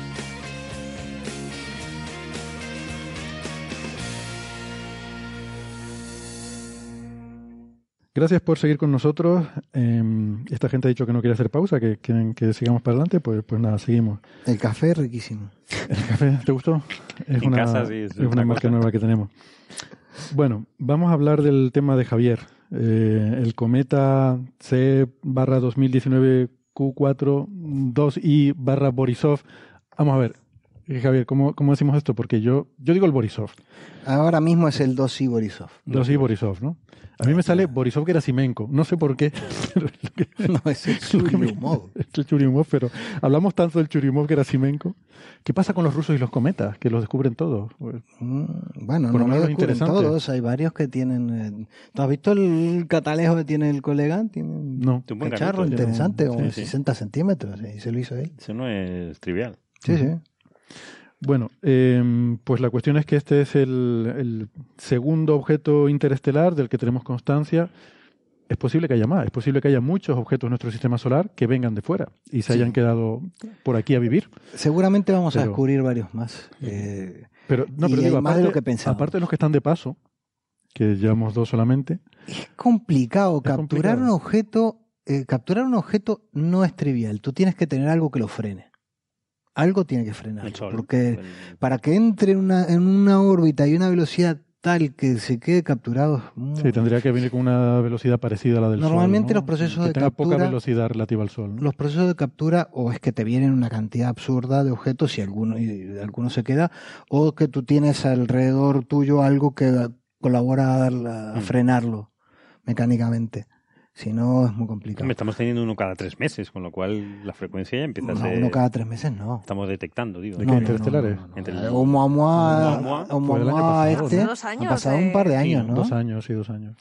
Eh, lo que pasa, y yo creo que se van a descubrir más, porque básicamente eh, lo que estábamos haciendo era perder objetos. Tú tienes unos programas de búsqueda que eh, eh, alguien detecta un puntito que se mueve una noche, van a la siguiente, sacan otros puntitos, y tú con un pedacito de arco infinitesimal de una órbita grande, eh, como no asumas algo, no vas a poder calcular realmente nada. Entonces, normalmente lo que hacen es asumir una órbita con una excentricidad este, entre 0 y 1. Si, de eso que ven, si, si, si, si- si la excentricidad da un valor absurdo, tipo 3, como es el caso, dicen aquí esto, estos son dos objetos Esto distintos, mal, o esto es basura del que, que no- nos han reportado basura, puntitos que no son reales. ¿eh? Eso le ha pasado. Hay que entender que el Minor Planet Center, que es el que se dedica a estas cosas, al Minor Planet Center le llegan miles de reportes por día de puntitos nuevos. Sí, ¿Sí? sí, sí. Cualquier surveyor de estos descubre miles de objetos por noche. ¿Eh? Nosotros tenemos imágenes de GTC, Pero no que las hablando de- imágenes de GTC pequeñitas, que como tienen 7 por 7 arcominutos, ¿Mm? te aparecen 10, 15 eh, objetos que se mueven allí. Pues espérate ahora con, con los Starlink de Elon Musk, vas a ver tú la, Bueno, la ahí ya cantidad de- pero eso sabremos que que vamos a detectar. Este, entonces, ¿qué ha pasado? Después de que se descubrió Momoa, hay un grupo de, hay un grupo de colegas americanos que le está prestando atención especial a reportes que dan objetos con excentricidades de hiperbólicas. ¿eh? Mientras que antes se descartaban por porque estaban mal esta gente y fueron ellos en realidad los que los que detectaron a, a Borisov, eh, los que los que identificaron a Borisov como algo real. Claro, también es cierto que Borisov se le veía cometario, entonces Sí, era más fácil. Con, con Sí, pero, coma, pero ¿no? Con un objeto ¿no? como Muamua debilito, puntual y demás, no es trivial detectar. Ahora se están viendo varios objetos con excentricidades casi, casi hiperbólicas, muchos. Oye, una, una tontería. Si nosotros estamos, están pasando por nosotros, nosotros el sistema solar nuestro también perderá objetos. Nuestro sistema solar ha perdido una cantidad Claro, no enorme sabemos. de, de- de cometas No por allí cuál, durante, la durante su existencia. Fíjate que, como comentábamos antes, la nube de Oort se forma porque hay objetos que se forman en la región de, de Júpiter, Saturno, por ahí, que han, sido lanzados hacia afuera. Y algunos han sido tan hacia afuera que los desligaron del sistema. Pero no solo eso, tú tienes una gigantesca nube de, de- cuerpos alrededor que están a una distancia del orden de un año luz. ¿Sí? Distancia intermedias con las otras estrellas. Eh, Cualquier perturbador externo hace que, la- digamos, la, la energía de ligadura es Pequeñita. pequeñísima. Cualquier perturbación o los manda para adentro o los saca. o para afuera. Pasamos cerca de una estrella, pasamos cerca de una nube molecular, De un o el propio. No, no hay que olvidarse, o dos, este, y no hay que olvidarse que nuestro Sol no está en el plano del, exactamente en el plano de la galaxia, sino que lo cruza y eso hace que, el campo gravitatorio galáctico fluctúe y esas verdad. fluctuaciones afectan a todos estos bichos.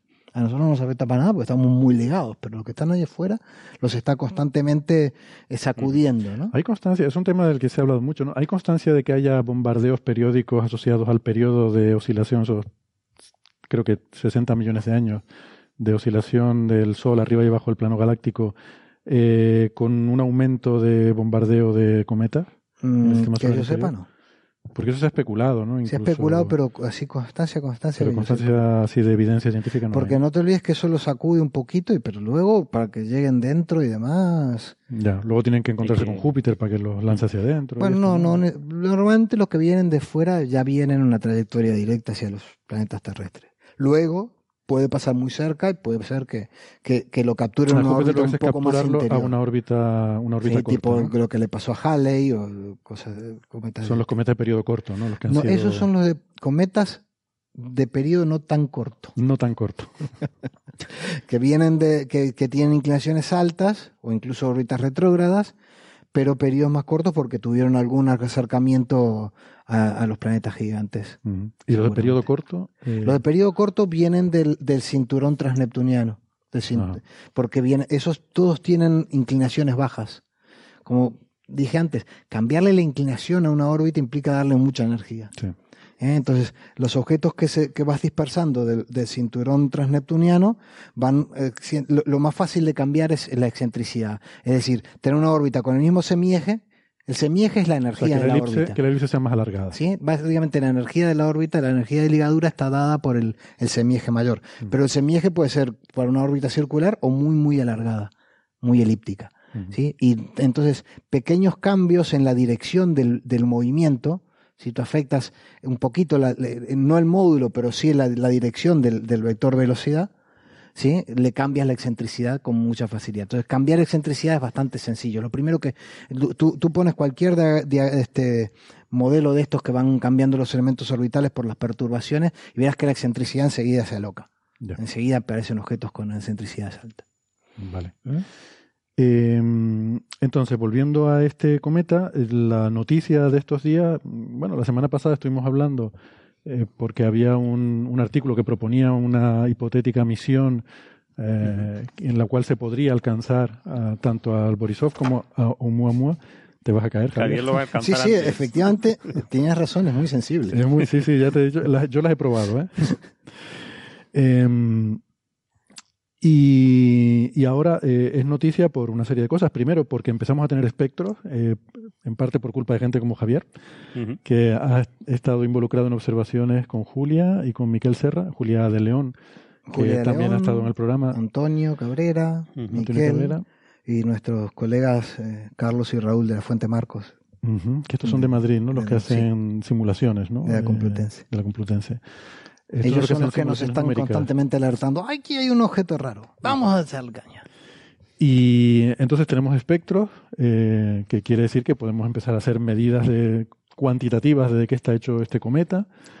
Bueno, el- si, si recordamos un poquito, el anterior, Oumuamua, es un objeto con, que, que descubrieron que solo se observó durante dos o tres semanas.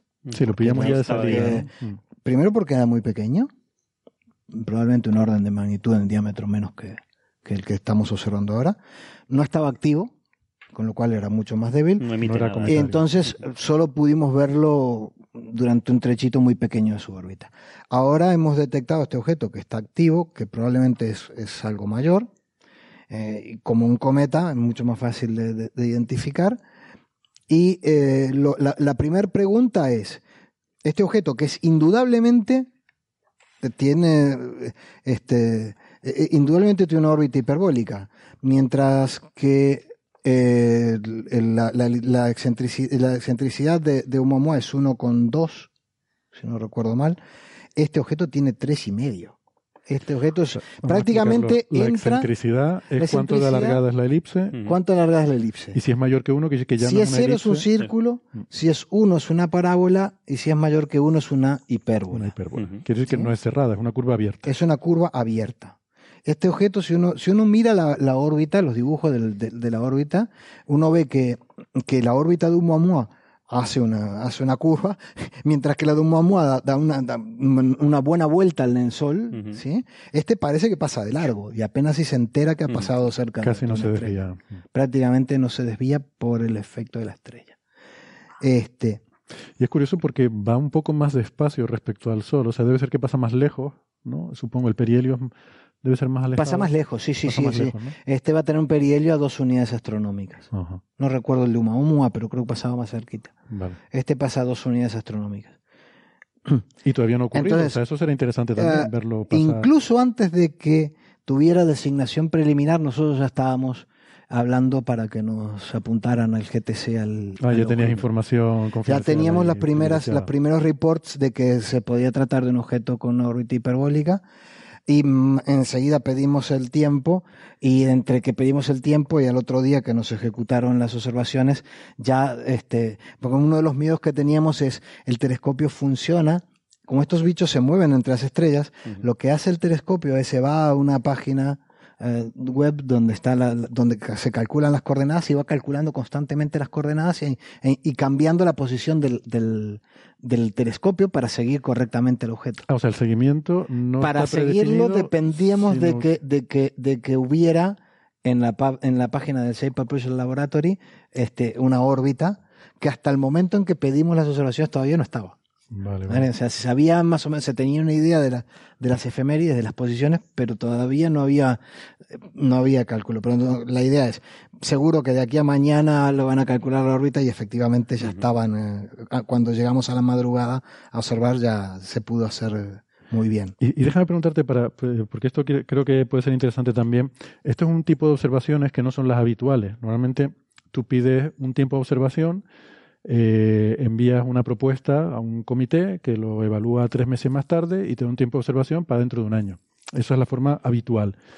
Pero estos son como modos de emergencia en los cuales hay un... Hay veces que hay observaciones que se llaman de target of opportunity, ¿cómo se traduciría? Como de objetivos de oportunidad Sí.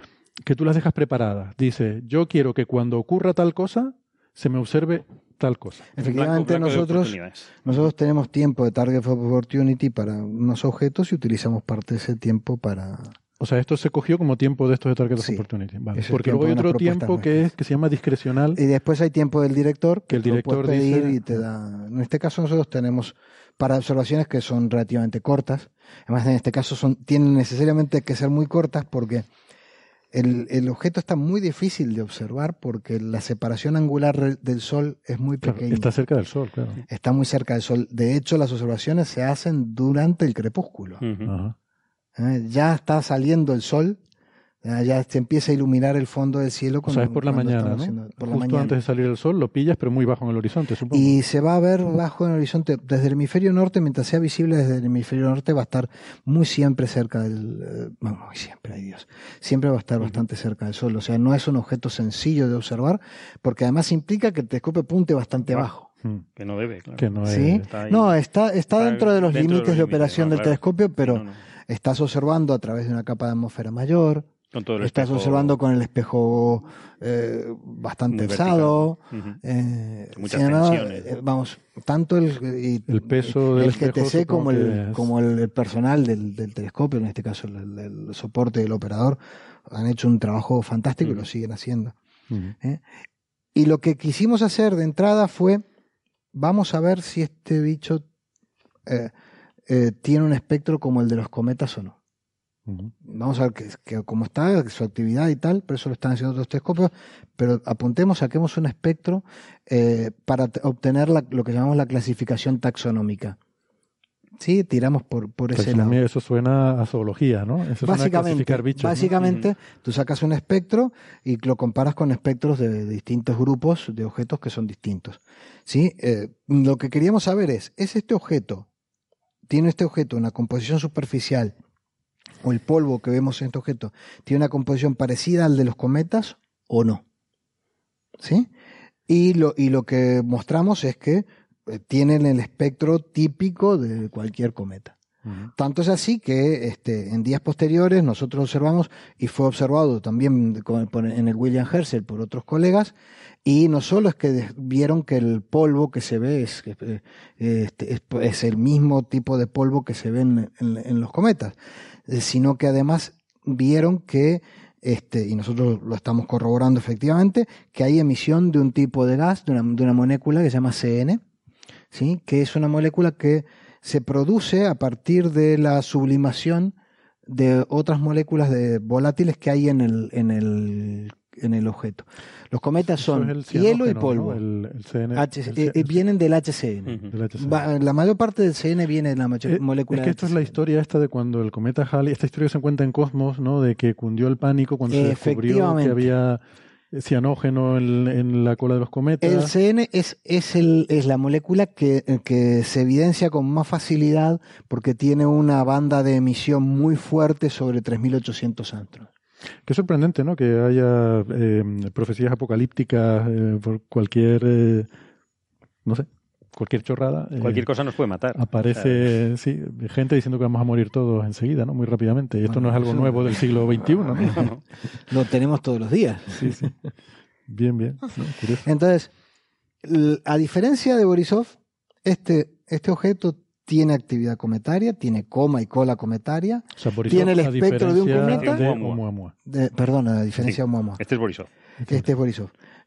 Este se, se comporta como un cometa, tiene composición superficial como un cometa y tiene gases sublimándose parecidos o iguales o el mismo al- a los cometas del sistema solar. Y nos da una oportunidad única, interesantísima, de ver si mm, relaciones entre mol- emisiones moleculares de distintos tipos como, como son similares, o sea, la cantidad de, de- de CN que emite se parece a la cantidad de, la, de, de moléculas de NH2 o de C2 o C3 que hemos detectado también en la cola de los, en la coma de los cometas. Probablemente haya quien pueda, utilizando el radiotelescopio correcto o la observaciones en alguna longitud de onda adecuada para detectar moléculas de OH o de H2O, detectar la, eh, medir la tasa de producción de agua y ver si las relaciones entre, entre moléculas son parecidas o diferentes. Pero por lo pronto, en esencia, ya podemos afirmar que tenemos objetos que son bolas de hielo eh, necesariamente con una abundancia de, de hielo de agua, porque este, es la, el- la cantidad de actividad que se observa no se corresponde con la, la emisión del CN, tiene, tiene que haber algún otro, otro gas sublimando mucho más, y eso normalmente es el agua, que es el- el- la, el- molécula más abundante que hay de este tipo. Este, a los, eh, eh, vamos, que en esencia es, igual a los Ujú. cometas que tenemos en el sistema solar y se ha formado alrededor de otra estrella. Y, esas diferentes proporciones que dices que se esperan medir de otras moléculas, supongo que es para tener una idea si la composición química, para, tener una idea de las abundancias relativas de los diferentes elementos, ¿no? Sí, en realidad en, la población de cometas de, nuestro sistema hay relaciones de, de- moleculares bastante diferentes. Están los cometas que tienen abundante cantidad de, de CN, los que tienen menos en relación al agua, o que tienen distintas proporciones de, este, de C2 o C3 que de, que de, que de CN. Mm, Me la juego que va a entrar en alguna de esas poblaciones. No sabemos si son los carbon rich o los eh, carbon poor o los que tienen mucho, este, básicamente son solo agua, ¿ok? Pero lo vamos a medir. Que eso es, eso es interesantísimo, pues este objeto se va a dar durante meses. Hmm. Primero desde el hemisferio norte, se va a ir al hemisferio sur, aunque siempre cerca del Sol. Este, vamos a poder meterle una batería de telescopios y de, y de los grandes telescopios durante un periodo de muchos meses. Y yo me pregunto a ver si sobrevive. Porque los cometas, todos sabemos que son los objetos, los, los de nuestro sistema tienen una estructura muy, muy frágil. Y este, este lleva congelado no sé ni cuántos miles de millones de años y ahora de se ha acercado a nuestra estrella, se ha activado y a ver qué le, qué le ocurre, si nos da algún pepinazo interesante. No, va a dar mucho, mucha tela, seguramente va a ser uno de los cometas más estudiados de la historia. Yo, Javier, respeto mucho todo esto que tú estás diciendo. No, no quiero tampoco. Y has visto que me puse serio. ¿eh? Te has puesto serio. Eh, esto lo, lo voy a apuntar este episodio como en la historia de Coffee Break, que Javier Licandro se pone serio. Cuando hablo de mi libro no me queda más remedio.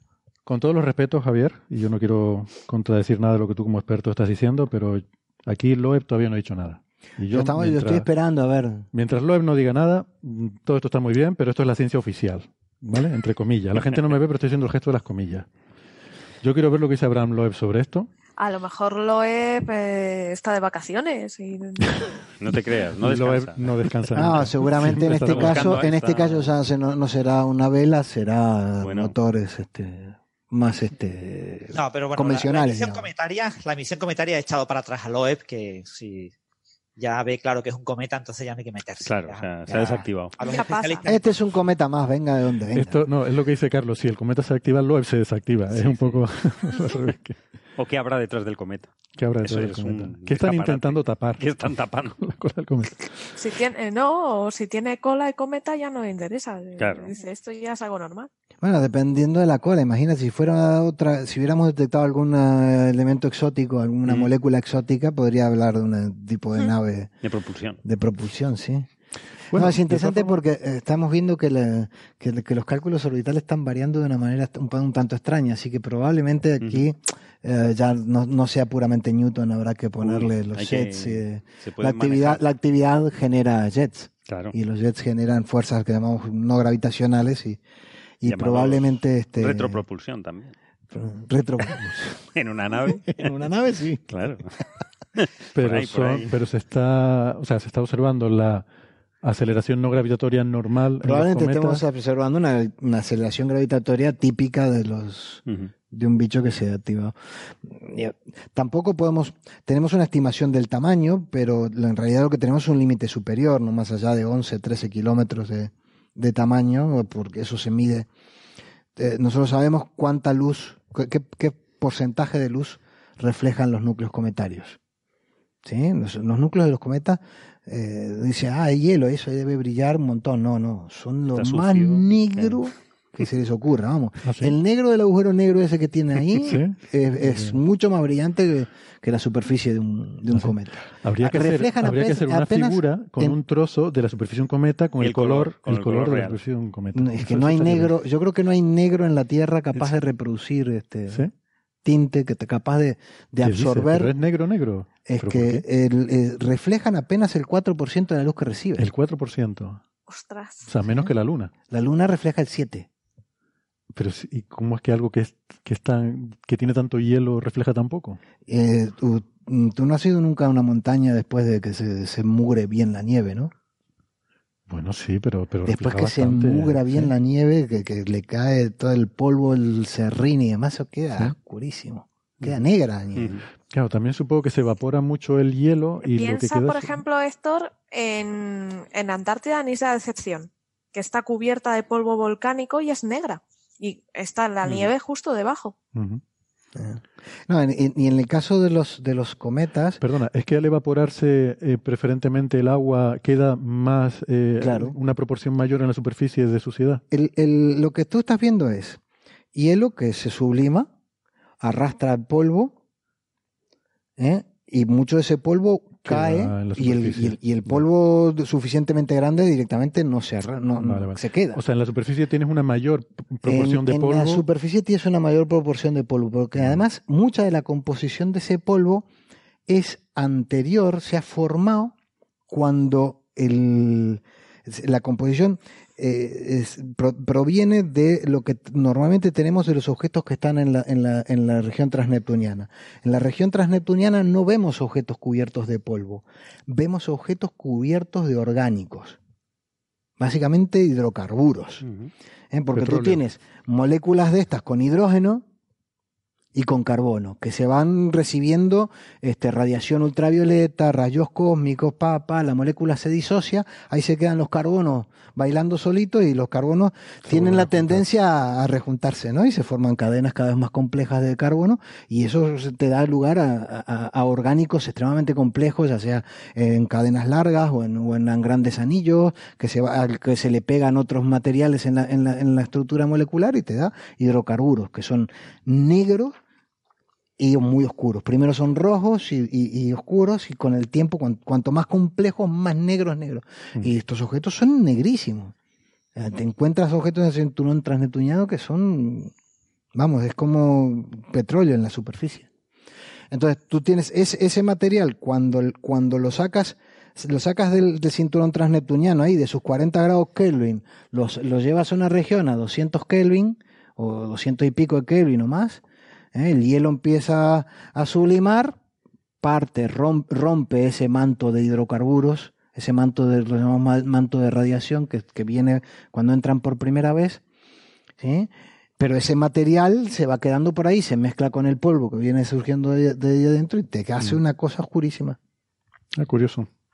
Interesante. Pero luego la coma sí que es muy brillante. Luego la coma tiene, bueno, eh, también el albedo de los granos de polvo no es tan alto.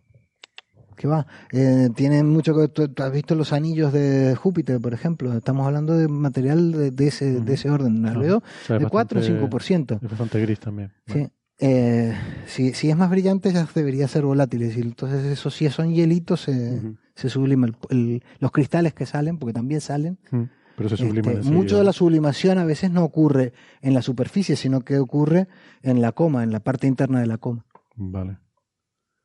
Eh, A veces que Curioso. tú est- estimas la, la fracción de superficie activa en base a simplificaciones de te necesito sublimar tanto, tanta, tanta área de hielo para producir la cantidad de vapor de agua, que, de- sí, de, de, moléculas de agua que, que veo en, en- en la coma y te da un número mayor que el 100% de la superficie. Y eso es porque en realidad estás en la sublimación estás arrastrando cristalitos de hielo que se subliman fuera. Claro, supongo que no es una cosa homogénea, también hay chorros, ¿no? Lo, que- lo que vimos con el churiguri, ¿no? Sí, que hay lo- unos chorros, unos geysers, o sea, no es un proceso que ocurre homogéneamente, suavemente en en la superficie, sino que hay pepinazos por los que sale un montón de material y, Y- eso... Y esa actividad muchas veces, ese tipo de cosas directamente a veces los rompe, ¿no? Porque, de vuelta, si, si, este, si, si hemos visto, eh, quien haya visto estas fotos de Churyumov Gerasimenko, ¿eh? se nota que son pedruscos que están arrejuntados. ¿sí? Este, casi que... Sí, sí, no es, que- no es liso. es que- un- no, no, en absoluto, no, se ha compactado, no estamos Sí, es hablando como un de hielo compacto. Incluso el, el hielo a nivel de la superficial tiene, a nivel superficial tiene una fracción que es cristalina y otra fracción que es amorfa, que es, que, que es como nieve en su estructura. ¿sí? Siendo que el cualquier proceso de, de calentamiento hace que la nieve se cristalice. El hecho que, se, que sobreviva una cantidad de hielo amorfo te indica claramente que ahí no ha habido compactación gravitatoria ninguna. Eso no tiene, no tiene gravedad. Es como un rubble pile ¿no? de los asteroides, pero Eh, sí, y peor. cometario. Pero Ravel Pal, pero de bolas de hielo. de hielo, sí. Es como bolitas de helado, ¿no? Cuando te la ponen en la copa y se quedan pegaditas ahí por Pegaditas. lados, pero... Ahí está. Bien. Entonces eso, eh, en, en algún momento, la- la- la- las fuerzas que, que hace la, sublimación, si, si, si, si se concentra en zonas particulares, puede llegar a romperlo. O la simple gravedad. Te regalo el término para cuando des charlas y quieras decir bolitas de Las helado, bolitas de helado. Nunca Es- se me habría ocurrido. Es más elegante que la Ravel Pile, que eso suena como más feo, ¿no? Pero la copa, Bueno, de, copa de de helado. Pila de helado más cool, split, Eso es verdad. sí, algo así. Sí, tenemos un cometa que tiene estructura de copa de helado. Bueno, Sí, Más cool. es- sí. Más cool, pues. Eso es importante, ¿eh? Eso es importante a la hora de... Más cool, eso sí. Em, ¿Qué te iba a preguntar? Bueno, a mí todo esto, entonces, la duda que me surge, em, y, y ahora sí hablando en serio, em, es que cuando estamos pensando en Oumuamua y esas explicaciones que, bueno, que se propusieron de que eh, había muchas explicaciones que daban a entender que es lógico que Oumuamua fuera como era, porque en el medio interestelar, por ejemplo, recuerdo un paper que explicaba que tenía esa forma alargada por la interacción con el medio interestelar durante no sé cuántos cientos de millones de años. Otros que hablaban de que es normal que esté cubierto de una capa muy gruesa de orgánicos y por eso tiene ese color rojizo y por eso no tiene actividad cometaria. Pero claro, ahora de repente te viene un cometa interestelar que sí que es un cometa y que se parece mucho a los cometas que vemos y te deja la sensación de decir, caramba, pues Oumuamua sí que es un poco peculiar.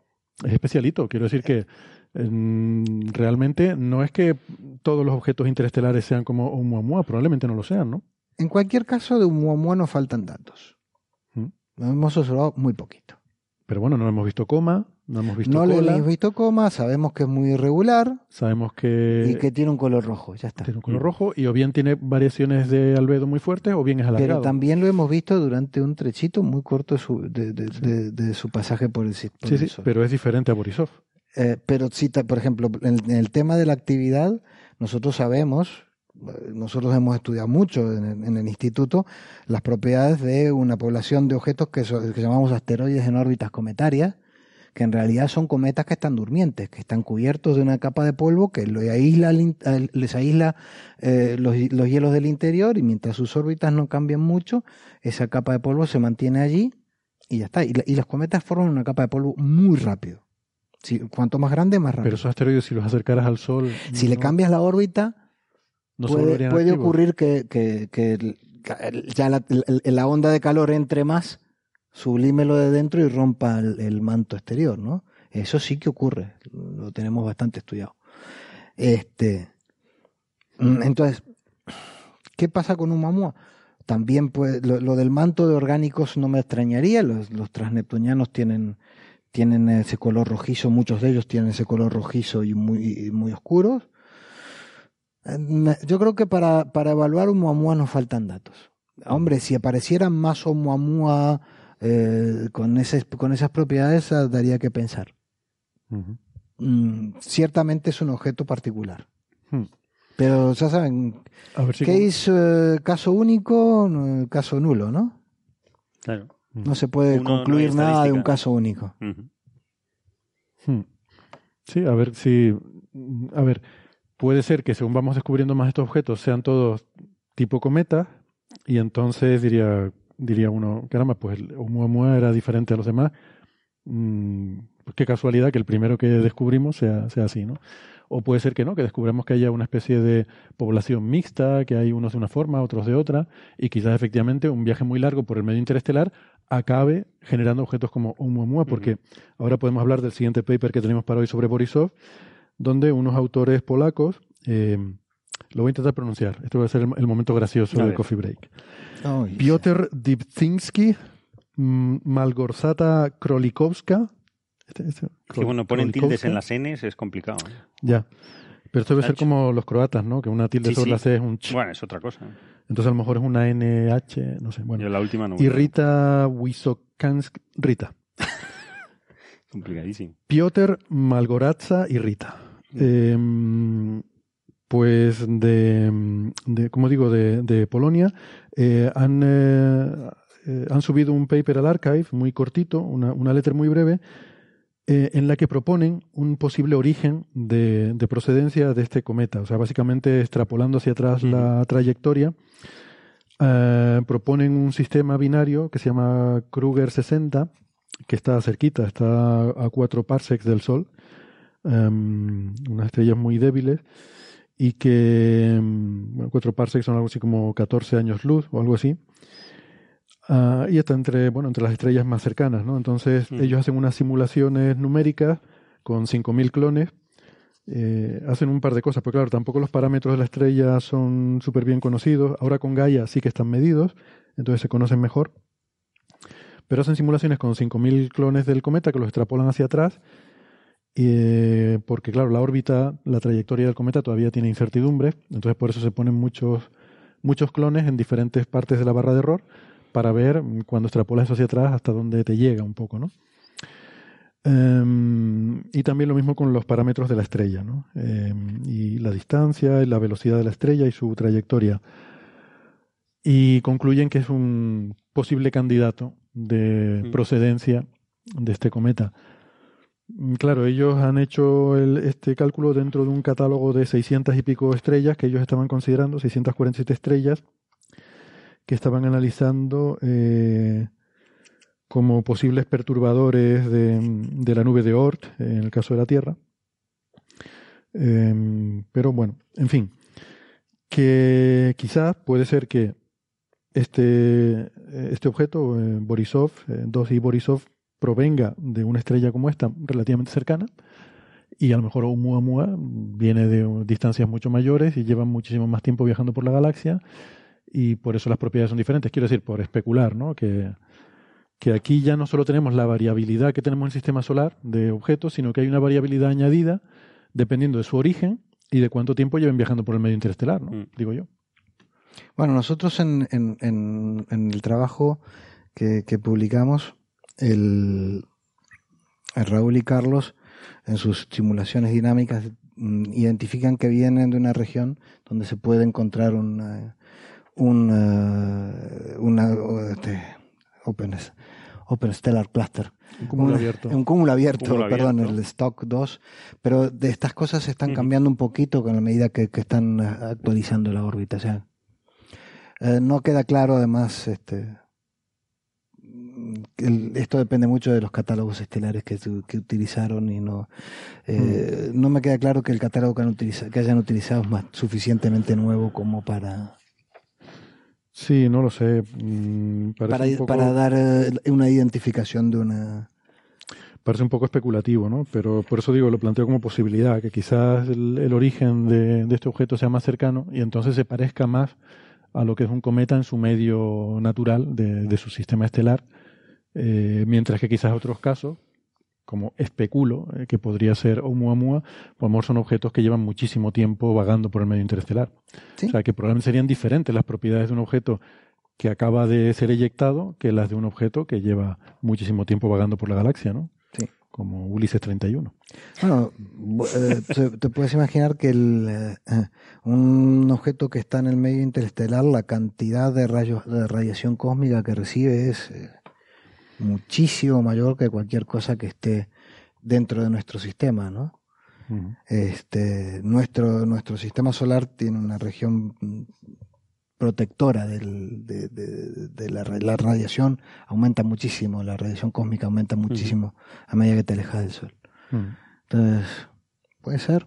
Mm, Pueden ser objetos que tengan, que se formen en regiones eh, distintas de un disco estelar, pueden ser discos mm, eh, mm, protoestelares de composición diferente. Mm.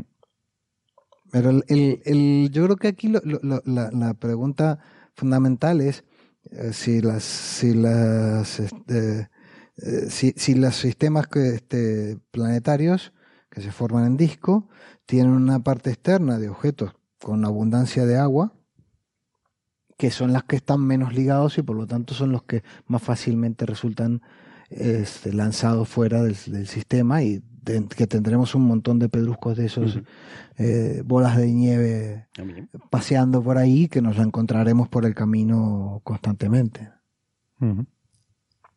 Interesante. No, por lo menos nos va a dar para divertirnos un rato. Sí, no, nos podemos quejar. Y si se siguen descubriendo cada vez más objetos de esto, como parece que es la perspectiva para el futuro, ¿no? Pues no te va a Bueno, aburrir. sí, habrá que, habrá que, ahora ya podemos empezar a hablar de una población de objetos interestelares este, que llegan a nosotros y habrá que caracterizarla. A eso me he dedicado el toda mi vida. Cada vez que aparece una población de objetos raros, nuevos, a este intento darles caña. Así Sí. que en eso estamos. Pues, pues nada, son buenos tiempos para la lírica. Se vienen tiempos buenísimos, ya te digo, 6 millones de objetos de aquí a cuánto, cuatro, hay tres años. Claro. Si habrá para divertirse. ¿Algún otro comentario? Para entonces ya no seré coordinador, tendré tiempo para eso. Para poner etiquetitas en, la- en los objetos. Es Esto de esto. Taxonomía. Pincharlos con alfileres en un, un cuaderno. bueno, ¿algún otro comentario más sobre este tema? Pues que yo quería un poco, en plan, hacer un poco homenaje a Ángel López Sánchez, que siempre está poniendo en valor la figura de astrónomo amateur, porque fijaos que gracias a un astrónomo amateur estamos teniendo mucha ciencia y mucho descubrimiento, ¿no? Mm, efectivamente. O sea, Gennady Borisov, con su descubrimiento, ha hecho que, que mucha gente esté haciendo buena, buena ciencia, ¿no? Pero Sí, los que- amateurs hacen una aportación Bueno, tú has sido, muy ¿no? interesante. Tú has, tú has Bueno, pertenecido, ¿no? Yo he sido amateur cuando... No, no, pero digo a agrupaciones, eh, a amateur. y- hace más años que la injusticia. Eh, sí, sí, sí, vamos. Yo Pues, bajaba al planetario en mi ciudad eh, casi todos los días cuando tenía que 16, 17 años. Ujú. Eh, y de hecho nosotros colaboramos, tenemos un, eh, un- un colega amateur con el cual colaboramos mucho, Amadeo, aprovecho para, para saludar a Amadeo Aznar, este, y que es nuestro Asteroid Man, eh, sacando curvas de luz este, de asteroides. Eh, hace un trabajo excelente, sí, no, no, los amateurs hacen una aportación muy interesante. Complementaria, ¿no? Incluso, porque lo- Sí. profesionalmente no, quizá no. Complementaria y, con una perspectiva diferente. Mm. Eh, porque el, eh, nosotros tenemos una perspectiva profesional, nosotros lo hacemos porque nos pagan y, y es nuestra fuente de ingresos y eh, la parte lúdica está, está ahí, pero es, es menos importante. Eh, para un amateur la parte lúdica es fundamental y, así, y así tiene que ser. Claro. Si no se divierten, ya todavía que, todavía que pagan para esto, si, se, divi- si no se divierten, no, ya miras. Pues sí, Sí, muy bueno. que, Jolín, cuando tú estás trabajando estás viendo lo que tiene, es una parte, ¿no? Y ellos pueden permitirse eso, eh, recrearse, buscar zonas, zonas explorando, claro, ¿no? y explorando es cuando descubres cosillas. Sara, esto es como tu mundo en la informática, cuando tienes a los ingenieros profesionales y luego tienes todos los aficionados haciendo todo el desarrollo de software abierto que se hace por parte de Sí. voluntarios en la comunidad. eh, y, y es así también, ¿no? Supongo. Sí, pero cuidado que ahí hay veces que miras el código y dices, ay Dios mío. Bueno, Sí, también hay veces que miras, no. eh, miras y dices, ay Dios mío, pero es que es despegar, ¿no? Sí, sí, sí. Sí. Sí, es- lo raro sería que, bueno, ves el de algunos colegas y dices, ay Dios mío. Sí, También, también. sí, mejor no entrar eh, en según qué cosa, pues yo iba a hacer un comentario, pero me lo voy a guardar, que no me pagan lo suficiente. Bueno, eh, hablando de eso. Bueno, muy bien, pues si quieren, si quieren pasamos de tema. Em, ¿Te quieres quedar a hablar del universo espejo? Vas a ver tú, no creo que tardemos mucho, Pues, pero... adelante. Que viene de Tú ya sabes cuál es mi Uh, filosofía. Hay Sí. un único universo. A mí no me... Lo del multiverso es un No, no, multiverso. esto no es multiverso, esto es más divertido. Esto es espejo. Resulta que esto salió, sí, eh, hace un par de semanas empezó a aparecer un montón de, de medios de comunicación titulares sobre mm, eh, un equipo de investigadores, y de hecho una investigadora en, en concreto que se llama Lia Broussard, que trabaja en Estados Unidos y que quería disparar un rayo para abrir un portal a otro universo. ¿Vale? Esta es un poco la, la idea que trasciende. Como suele pasar en estas cosas, el asunto no es realmente así. Eh, no es exactamente así. Eh, porque esto recuerda mucho a. eh, tiene muchas connotaciones de ciencia ficción y de muchas historias por ahí. Yo no soy muy fan de Star Trek, la verdad que no he visto casi ninguna, pero creo que hay, hay alguna, algún episodio o algo en el que hablan que hay como un una especie de universo paralelo en el cual Sí, todo hay. es igual, pero los Sí, que son buenos bueno, son en malos. la última temporada o la anterior. mm, Casi en todos esos aparece un universo. Siempre paralelo. aparece. es, en que da mucho juego eso. Sí, Sí. Además, hay lo mismo que en este universo, pero de otro color. Lo mismo, pero Con otro otros color. ¿no? uniformes. Creo, Y creo entonces que en la, este. la ley de la física es la y los misma. personajes que unos son buenos Sí, pero son son malos. malos. Es el mundo bizarro de Superman. Sí, es un poco. Es más sí, o menos Es muy antiguo eso. Y, y gente que está afeitada en uno tiene bigote en el otro, o cosas así, ¿no? Creo que era un poco. Cosas importantes. cosas importantes, sí. Eh, O en sea que en un universo paralelo, Bernabé es el chamán de. Uh, de la isla. Has nombrado, ya faltaba nombrar a Bernabé. Claro. Va- vamos a dejar porque Bernabé sale si de lo- su casa. en Saludos, universo Bernabé. paralelo. Si lo Te nombras, queremos. si lo nombras tres veces aparece. Cuidado. Yo no lo, no lo he probado, no, no me he atrevido. Pero me, me da mucho miedo. Pero- un Ostras, abrazo a y en un universo paralelo, Gwyneth Paltrow eh, no Hace es ciencia. magufa. Hace ciencia. Sí, hace ciencia, Hace exactamente. cosas lógicas. y así todo. Y así todo. Eh, Bueno, volvamos la al noticia, A la noticia realmente, vamos a ver. La noticia es antigua. Lo que pasa, lo que hay nuevo es que eh, esta investigadora dio una entrevista para NBC News. Y esa entrevista sale en muchos sitios. Y como dice las palabras clave, eh, universo espejo, eh, un haz de rayos, eh, un beam, ¿no? cosas así. Bueno, Sí. pues claro, mm, cosas que resuenan en, en el imaginario popular y la cultura de... O sea, la ciencia ficción es cierto que está muy bien y es muy divertida, pero a veces, a veces genera confusiones realmente importantes, ¿no? Esto realmente va de física de partículas, así que espero que Francis aquí nos eche una mano y nos explique bien el asunto. Pero quería dejar claro que de lo que se está hablando aquí es de, mm, hablamos antes de materia oscura, de una posibilidad de cómo podría ser la materia oscura. Y de hecho hemos comentado alguna vez en algún coffee break, hemos hablado de este modelo eh, que se llama espejo, se llama materia oscura espejo, porque lo que, lo que nos dice este modelo es que hay una, eh, el modelo estándar de las partículas tiene una componente que es simétrica eh, y que hay, existe una simetría en la cual igual que tenemos eh, otra simetría que es conocida, que es la de partículas y antipartículas, materia y antimateria, pues hay otra simetría, habría una propiedad que eh, tendría dos, eh, dos posibles valores. En un valor genera todas las partículas del modelo estándar y en el otro valor de ese parámetro ge- generaría otras partículas que no interactúan con las del modelo estándar, pero sería una especie de modelo estándar exactamente igual, otro conjunto de partículas exactamente igual, pero en un sector oscuro que no interactúa con el nuestro. ¿vale? Sería un poco, o casi no interactúa con el nuestro. Y que eso explicaría la materia oscura. Claro, como dice ella, y lo dice en el mismo paper, no sería exactamente igual. O sea, este modelo no puede ser igual, pues para empezar, mm, así obviamente, la cosmología y la astrofísica nos dice que hay un 80% de materia oscura. O sea, hay cinco veces más materia oscura que materia ordinaria. O sea, que para empezar, tendría que haber muchísimas más de esas partículas, con lo cual ya no sería una cosa exactamente igual que nuestro universo, ¿no?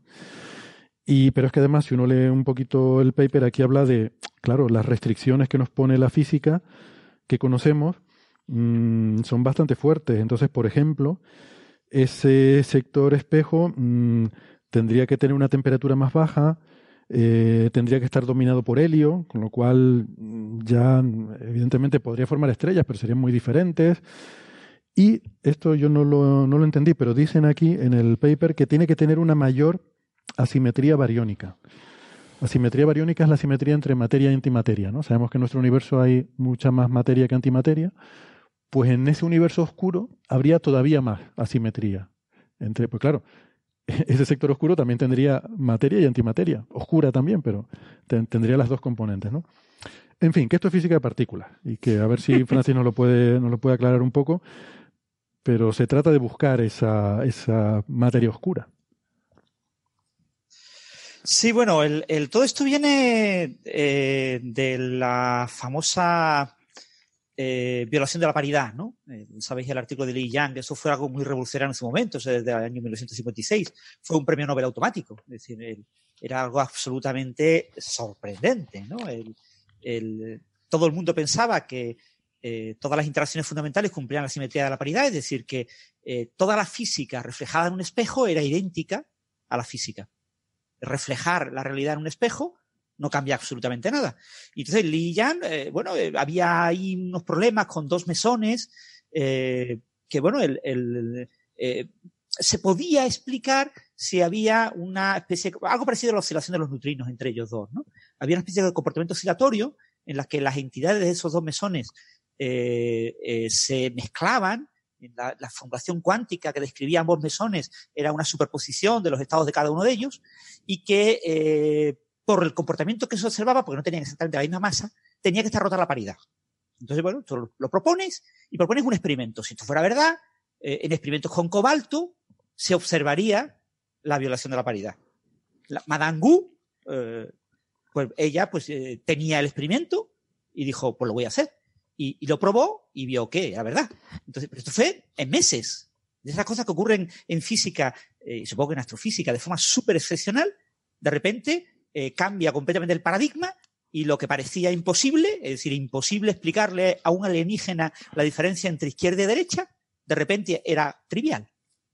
Eh, coge cobalto y, lo tienes en desintegración beta, la, la, la, interacción débil, todo lo que involucre neutrinos, eh, te mm, muestra una diferencia entre izquierda y derecha. Entonces, sí, eh, esto, esto tiene que ver con el hecho de que los neutrinos, eh, los neutrinos que conocemos, los del modelo estándar, son, son de izquierda, tienen de izquierda.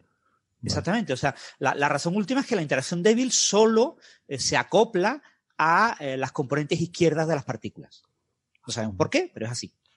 Y no se acopla a las componentes derechas. Entonces, claro, fijaros, esto en su momento, propio Li Yan dijeron, esto es imposible. No se lo va a creer nadie. ¿Quién se va a creer esto? Entonces, en su artículo original ya propusieron la idea de que es posible que haya un universo espejo. De que haya uh, un universo que no podemos observar porque solamente a través de la interacción débil se acopla con el nuestro, en el que eh, se eh, ocurra al contrario. Es decir, que los neutrinos sean partículas derechas. Entonces, todas las partículas de nuestro universo, todas las partículas que observamos, tendrían un análogo a partículas en ese, entre comillas, otro universo espejo, en el que eh, la interacción débil eh, cumple con la paridad. Pero no serían, no serían neutrinos malvados. Sino que claro, porque, ¿por qué? Pues porque parecía en aquel momento absolutamente inconcebible que en el Big Bang no se produjera un universo que cumpliera la simetría de paridad. Era algo tan inconcebible que había que arreglarlo. Eso, 20 años más tarde, es algo trivial, todo el mundo lo acepta y ya todo el mundo ha olvidado el tema del universo espejo. Pero claro, el universo espejo ha estado ahí eh, flotando en el aire y, y, cada vez que hay cualquier anomalía, pues se recurre a él, ¿no? Y ahora hay una anomalía muy, muy importante, muy relevante, que es la vida media del neutrón. La vida media del neutrón se puede calcular de dos maneras. Una manera implica campos magnéticos débiles y la otra implica campos magnéticos fuertes. Y el resultado difiere. ¿eh? Difiere en 10 segundos sobre unos minutos, sobre 11 minutos, algo así, 880 segundos, pues una diferencia de unos 10 segundos arriba abajo. ¿no? Creo, creo que son 14 minutos, si no, si no leí mal. O 14 minutos, la, la vida media. ¿vale? Es el neutrón libre. ¿vale? En un núcleo atómico, el neutrón se confunde con el protón, se intercambian, eh, hay una especie como de esquizofrenia nuclear, y, y entonces eh, el neutrón vive eternamente, siempre y cuando tenga cerca protones con los que intercambiarse. Pero en, en el espacio libre, un, neutrón quieto, eh, pues eh, vive poco tiempo y se desintegra en un protón. Porque el protón tiene menor masa. ¿vale? La diferencia de masa entre el protón y el neutrón es aproximadamente la masa del electrón con pequeña, una pequeña corrección. Entonces, el, neutrón se desintegra en un eh, electrón y en un antineutrino y en un protón y el protón ya es estable, aparentemente es estable. Entonces, eh, cuando tú lo mides con un haz, es decir, tú coges un haz intenso de neutrones que eh, has colimado y acelerado eh, con, digamos, campos magnéticos, para que puedas medir bien la desintegración, una integración de 14 minutos, tienes que hacer que la energía cinética sea pequeña. Entonces, metes energías cinéticas del orden del microelectronvoltio. O sea, son energías, un haz los que los neutrones se mueven relativamente lentos. Pero aún así, si mides el tiempo de desintegración en un, un tubo eh, vacío, eh, obtienes un valor que es más pequeño que si coges el neutrón y lo atrapas en una trampa magnética, lo tienes ahí como prácticamente en reposo, prácticamente no se mueve, y esperas a que se desintegre. Entonces, eh, las medidas en trampas magnéticas con campos magnéticos débiles que solo requieren, eh, solo son necesarios para prácticamente dejar quieto el, neutrón, ofrecen un valor de unos 10 segundos eh, mayor que el de haces de, neutrones. ¿Qué explicación tiene esto? Pues no tiene explicación. O sea, no tenemos una explicación clara, sencilla, fácil de esto, se han propuesto muchas cosas. Una posibilidad es que, como la desintegración del neutrón es debida a un cambio de identidad de un quark, un quark eh, abajo se convierte en un quark arriba, es decir, está mediada por la interacción débil, y la interacción débil puede ver el universo espejo, la interacción débil puede acoplar en una especie de estado de superposición el neutrón con el neutrón espejo. Entonces, parte de los neutrones del haz, debido al campo magnético, se transforman en neutrones espejo. Como pasaría con la oscilación de los neutrinos. Parte de los neutrinos electrónicos que emite el Sol, pues parte yo no los veo, pues porque se han transformado en neutrinos muónicos.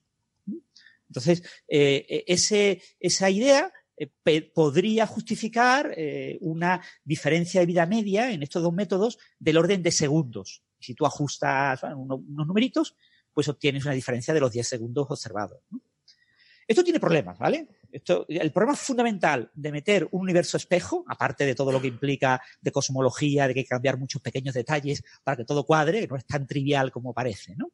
Eh, el problema fundamental es que hay muchas propiedades del, neutrón eh, que podemos medir y, hay varios parámetros de, eh, en concreto, hay un parámetro asociado a la interacción débil que es eh, el cociente entre las corrientes axiales y las corrientes vectoriales. Es decir, básicamente una, las interacciones débiles mediadas por el bosón Z y las mediadas por los bosones W, los bosones vectoriales W y Z son los responsables de la interacción débil, pues eh, el cociente entre ambas es un valor que podemos medir experimentalmente de manera independiente a eh, las medidas del neutrón. Podemos medirla con experimentos en colisionadores.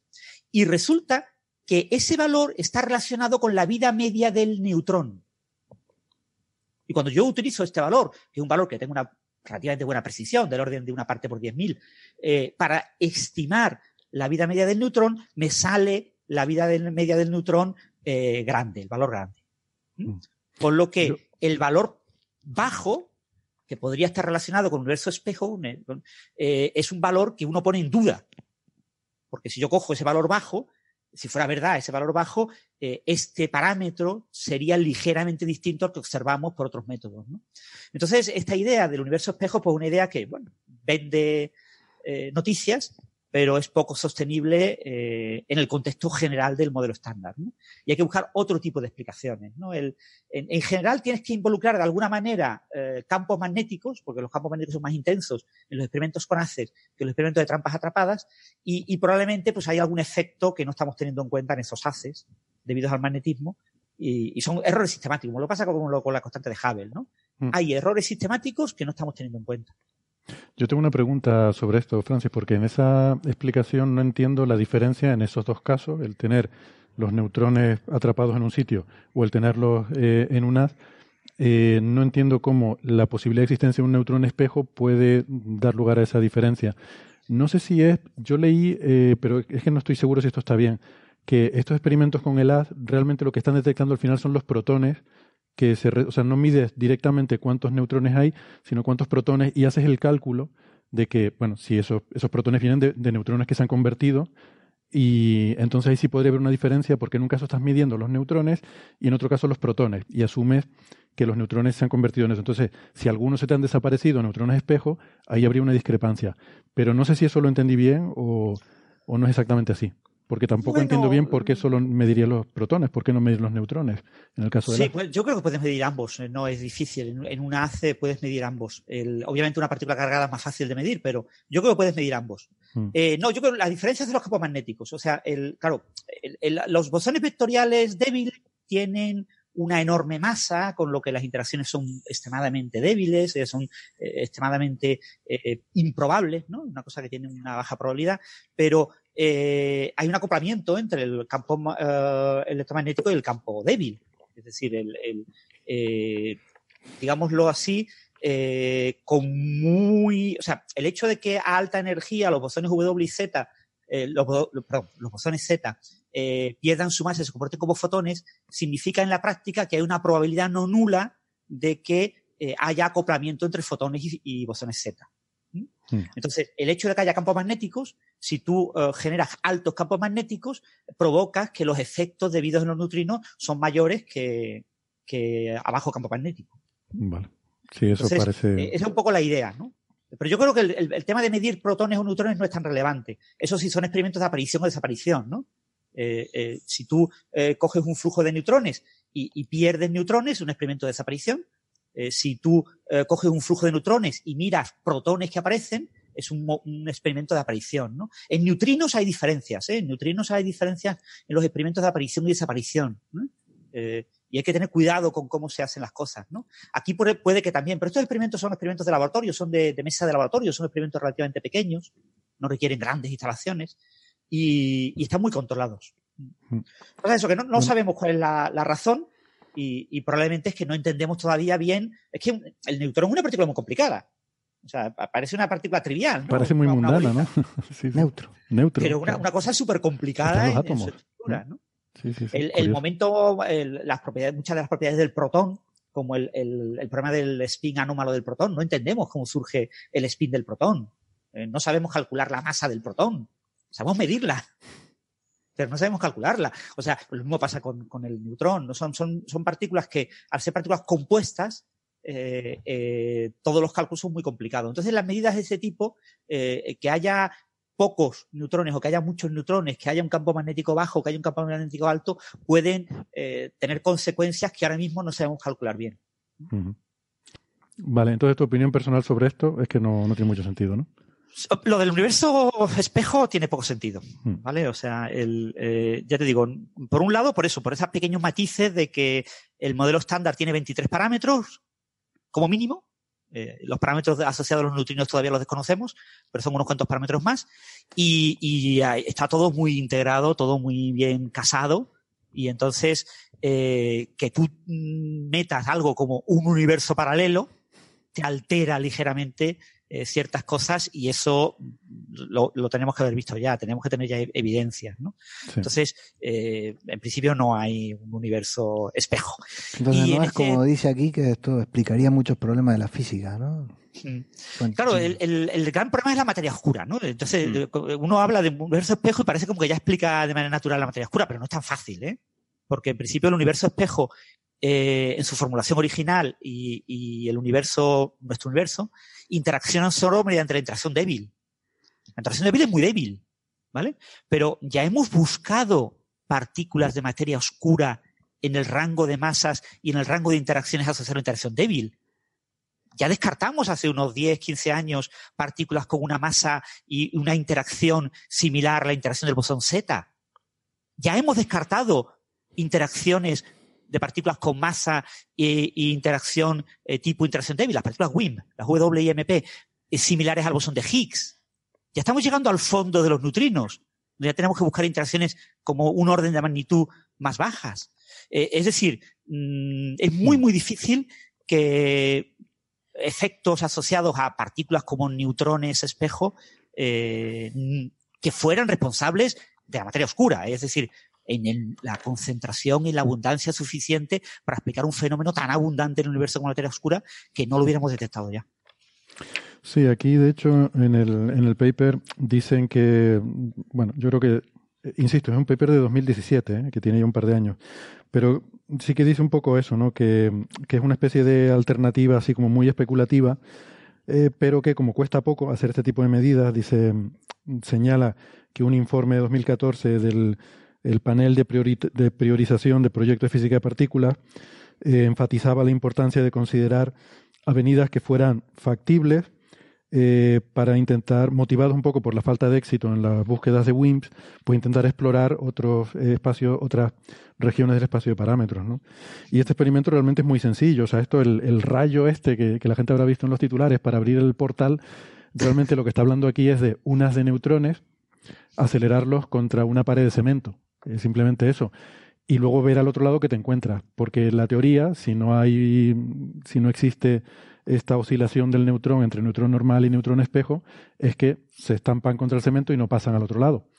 Sin embargo, si la teoría esta es correcta, una pequeña fracción de los neutrones del haz durante el camino oscilan, se convierten en neutrones espejo, pasan la pared de cemento y de esa, de esa parte que han pasado, a su vez, una fracción volverían a oscilar eh, de vuelta a neutrones normales y los podrías detectar.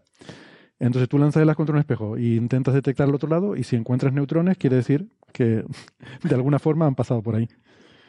Con efecto túnel también, ¿no? Metido en medio, o sea que el asunto es un poco más complicado, pero se hacen los cálculos y puedes ver si tu experimento corrobora la expectativa teórica o, o no. Y de ahí es donde sale la idea del rayo para abrir un portal. O sea que es así de... No, y después una cosa interesante es que este tipo de experimentos, eh, estos son facilidades, son eh, eh, instalaciones experimentales para estudiar física nuclear, ¿vale? Eh, para estudiar plutonio, uranio 235, para estudiar materiales para armamento nuclear, etcétera, ¿no? Entonces, este tipo de, de líneas experimentales siempre tienen la línea paralela de experimentación, entre comillas, civil, en la que eh, tratan de justificar que su experimento sirve pues para entender la realidad, la naturaleza, y que es muy útil, y que, bueno, no pasa nada, que el 90% se dedique a experimentación militar. Hay un 10% súper interesante que estamos explorando el universo espejo, ¿no? Bueno. Entonces, están Pues como está limpiando bien. su cara, ¿no? En, en ese tipo de Eso cosas. como siempre, la- la- el, el gasto militar siempre va a existir. Si Mm. por lo menos se usa algo para útil, para hacer algo útil, pues bienvenido sea. ¿no? Podemos hacer piggyback, ¿no? Pero en vez de, a lo mejor en vez de buscar un universo espejo, que hagan un, un LHC o un colisionador, yo que sé, algo más interesante, ¿no? Sí, secuestrar bien. CO2 y intentar No, que son, que son experimentos, este tipo de experimentos son muy interesantes, ¿eh? tanto los los Sí, experimentos sí. militares, etcétera. Pero bueno, que, ¿qué te digo? El, eh, buscan eh, la noticia mediática, o sea, buscan Claro. el hype. Yo lo que no entiendo de esto, Francis, es que ahora es noticia esto porque esta persona, esta investigadora ha hecho la entrevista, eh, pero todo esto llevan haciéndolo desde 2017. Me parece mucho tiempo para este experimento que parece tan sencillo Mm. que todavía no lo hayan hecho y no lo hayan resuelto ya. O sea, me sorprende que la entrevista no haya dicho, pues sí, lo hemos hecho y no hemos encontrado nada. O sí hemos encontrado, no sé. Eh, bueno, te- creo que sí, esto, esto, esto están publicando. Esta gente publica mucho todos los años y ha publicado cosas más recientes, ¿no? Eh, lo que pasa es que no han metido la palabra universo espejo, pero sí han publicado resultados de este tipo, ¿no?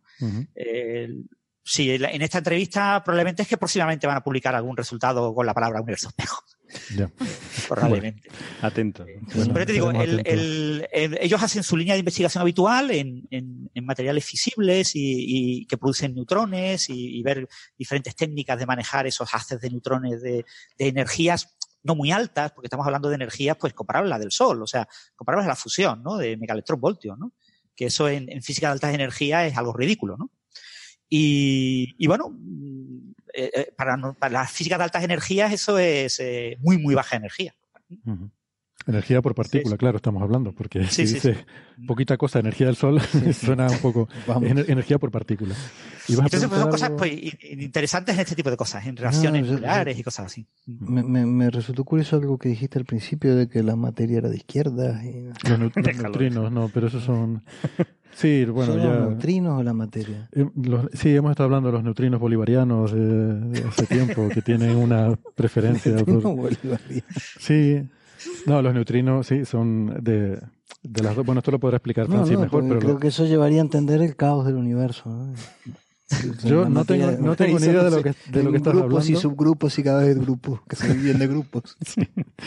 yo no sé lo que estás hablando, pero Esto seguro es curioso porque mm, realmente yo he leído bastantes libros de historia y, y nadie te sabe decir por qué se empezó a decir que las partículas de izquierdas eran las normales. O sea, eh, fue una cosa que como surgió de repente, estaba la L y la R, ¿no? Entonces estaban la- las, izquierdas, la L, y las derechas, la R, y se escribía LR, y entonces a las mm, partículas que solo tienen una de estas componentes, eh, pues se les eligió la componente L. Mm. Fue eso a lo mejor es porque elección- escribimos de izquierda a derecha, ¿no? Entonces tú empiezas a rellenar la tabla y, ¿no? Pone Eh. en la tabla columna de la izquierda, izquierda, columna derecha, derecha. Entonces, neutrino, lo pongo en la columna de la izquierda. Y ahora, uy, en la derecha no tengo nada. Pues de izquierda, ¿no? Pero ya te digo, yo no he leído ninguna explicación concreta de por qué eso, ¿no? Eh, y por qué no se le llama a las partículas normales derechas, ¿no? Sí, se puede haber llamado positiva y negativa, se puede haber llamado... Eso pero claro, los científicos son todos rojos. como... bueno, de- deja, deja, que a veces, a veces nos cae alguna rociada.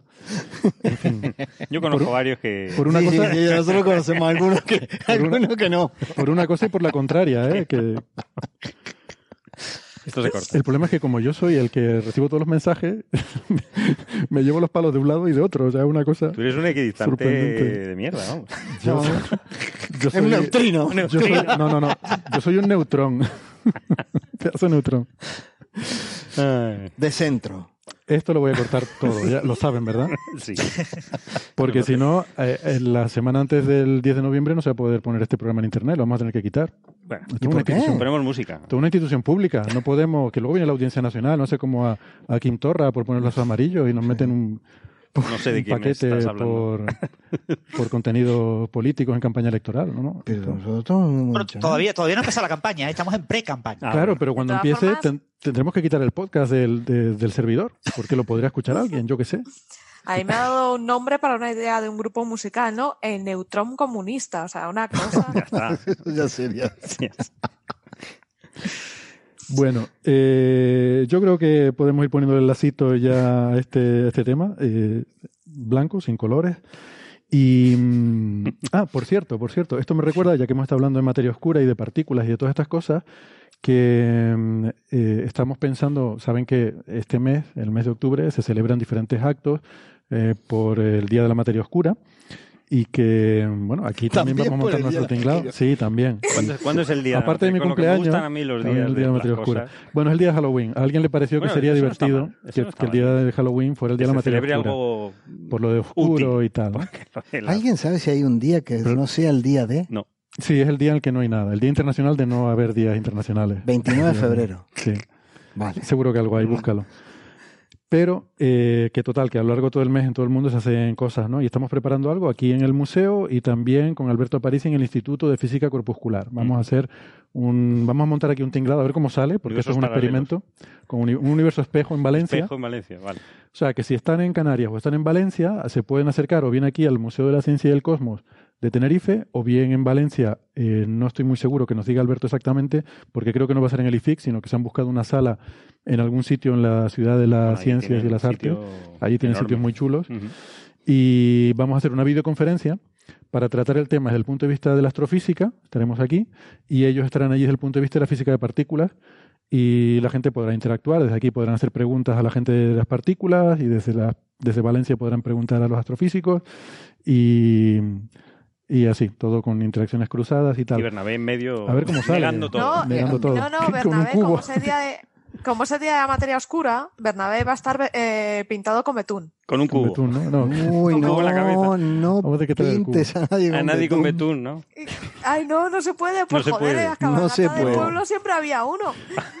Tenemos que hacer una alerta de lo políticamente correcto, ¿no? No sé, capaz que te haces algo del día de la materia oscura y te te acusan de anti-español. Pues sí, por Ay, cualquier Dios. cosa, ¿no? Hay que tener un Em, cuidado últimamente de todo. No se debe decir español, se debe decir de este país. Eh, que lo sepas. A ti se te perdona porque, claro, Yo soy tú, un tú llevas menos tiempo, también, tú llevas menos tiempo entre nosotros. sudamericano. Y eso me trae a otro tema, pero para eso tengo que poner primero la entradilla. Aquí comienza Señales, Señales, señales de los oyentes. de los oyentes, de los oyentes. ¿Y por qué tengo yo que poner la entradilla de señales de los oyentes para eh, hilar con el comentario de Javier de que él es de, de no sé qué partes del mundo? Pues porque mm, uno, una de las señales que, que a mí por lo menos me, me dio, me dio bastante señal a mi, a mi, a mi detectorcito aquí eh, eh, dentro de que llevamos todos dentro del pecho, es una, una señal de un oyente que nos escribía y nos preguntaba, es que me pareció muy entrañable el mensaje, ¿no? Además de, de, muchas cosas buenas que nos decía y eh, no todos los mensajes que recibimos son para ponernos a parir, Javier, y, y para decir que si decimos, no, a veces recibimos mensajes muy bonitos.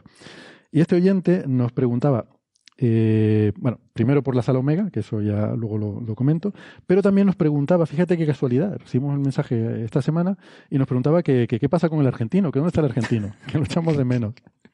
Me parece súper entrañable porque hacía mucho tiempo que no venía y tenemos la broma esta de que, o sea, Javier, supongo que no te, no te importará que lo diga, Javier realmente es originariamente uruguayo.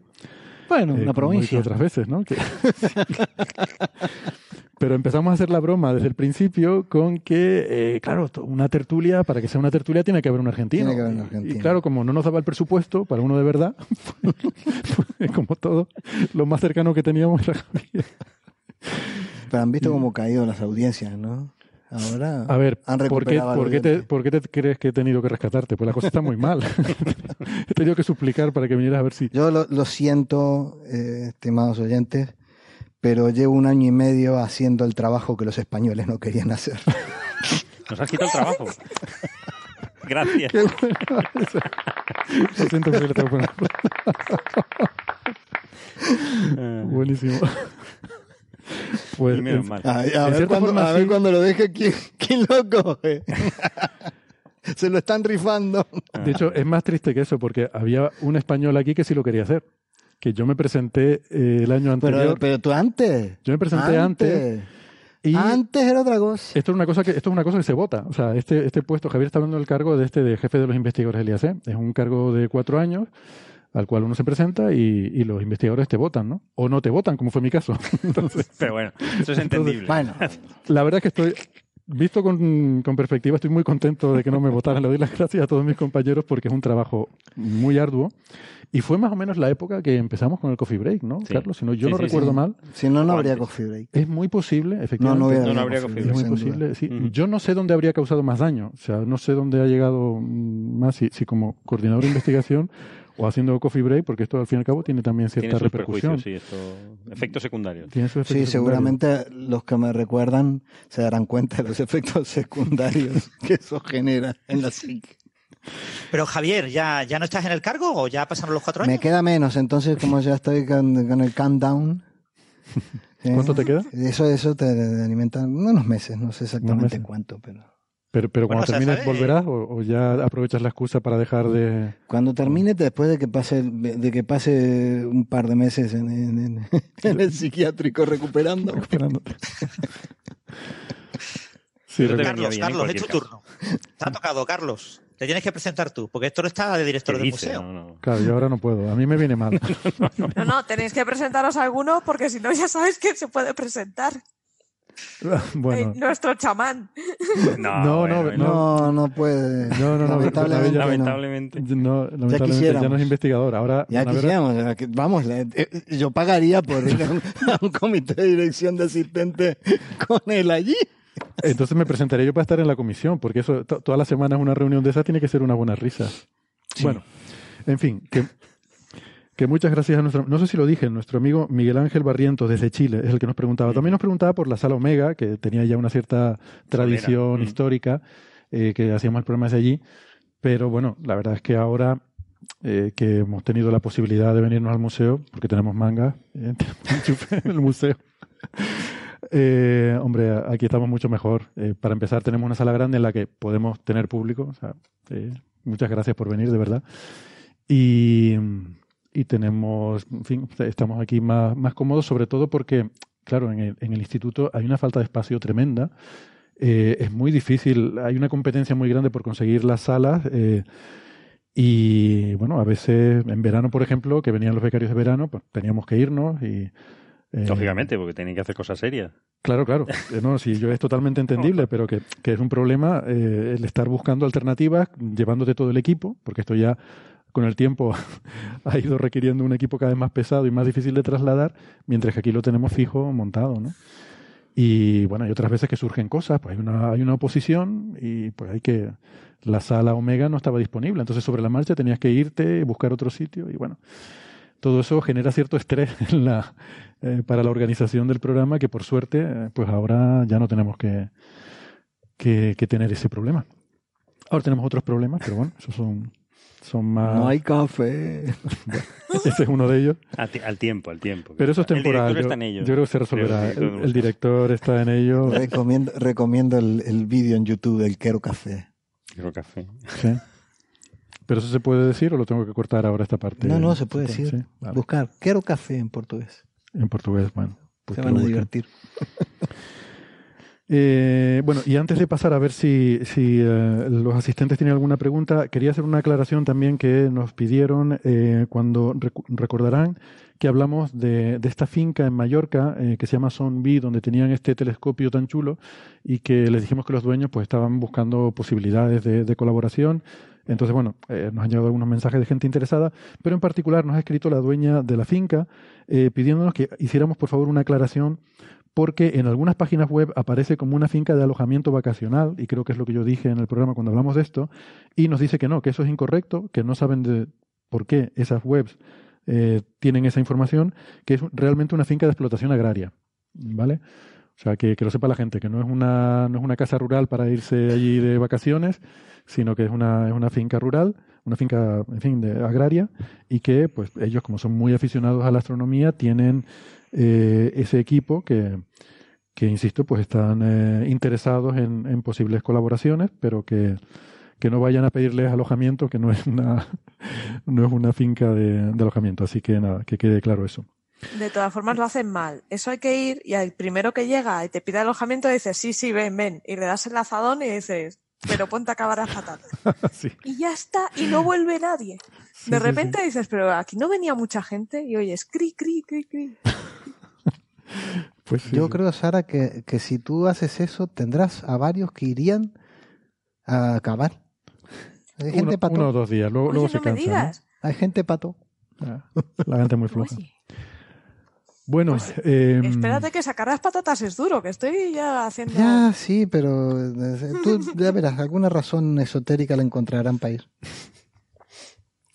Venga, ¿alguien tiene eh, alguna pregunta? estuve en Segovia hace poco, Ah, en- pues. nos dijo la guía, no sé si era verdad o no, era una guía turística, eh, de un eventillo, un pequeño congreso, el que había un monasterio que se veía desde arriba, desde allí, desde el Alcázar, en el que una de la- eh, no podía hablar nadie en el monasterio, pero es que además era hotel, que tenía no sé cuántas habitaciones y tú podías estar allí durante tres o cuatro días sin poder hablar y nada dentro de las instalaciones del monasterio.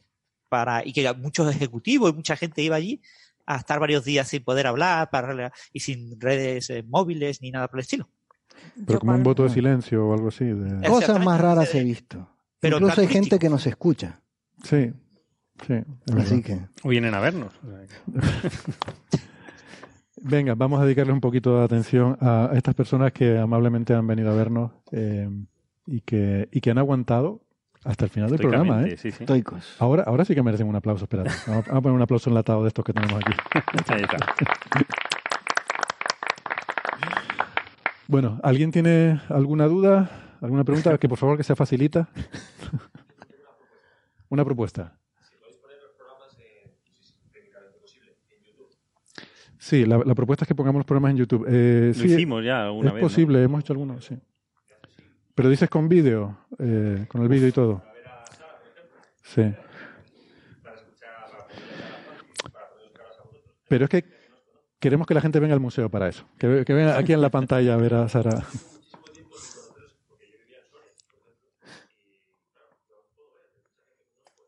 Ujú.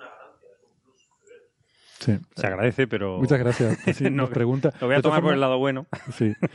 Es una, o sea, la, la, la pregunta es esa, ¿no? Que si puede, que si podemos ponerlo en YouTube para que se nos vean las caras y que, y que pues se nos vea quiénes somos y tal.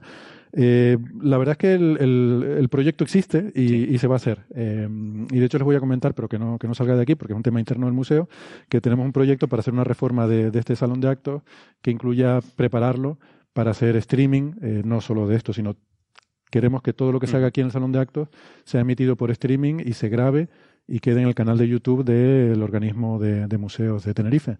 Porque, oye, Hay da pena que a veces hay charlas, Mm. ¿sabes?, de gente potente que vienen, Mm. dan charlas buenísimas.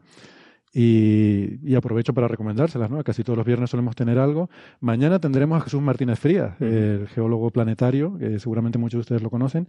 Pues va a estar aquí en, en persona, en vivo y en directo, hablando en este caso sobre la Luna. Pero vamos, le podemos preguntar sobre Marte, o sobre Titán, o sobre Encélado, y seguro que, que también le ¿Le puedes preguntar sobre Plutón? Ya verás. Le preguntaremos sobre Plutón. Venga, pásame la pregunta. Yo le digo, de parte No, Javier no. Licandro. Que dice Javier Licandro que Plutón no es un planeta. Tú dile eso. Vale. hoy, hoy estás empeñado en meterme en líos, ¿eh? Eh, vale, pues eso, que sí, que el proyecto existe y que espero que en algún momento salga adelante, pero todavía llevará unos meses. Si ya tienen reservado el espacio de humor en la página de YouTube del...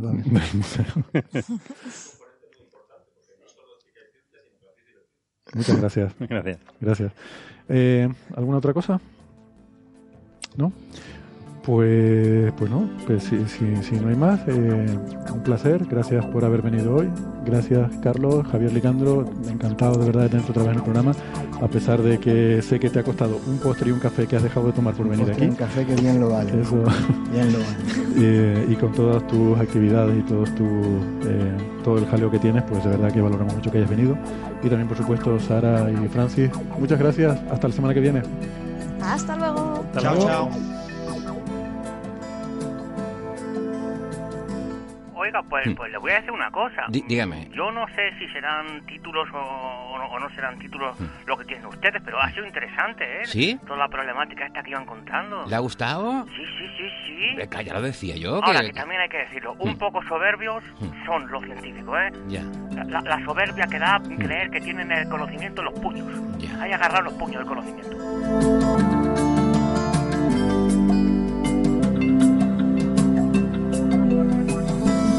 Thank you.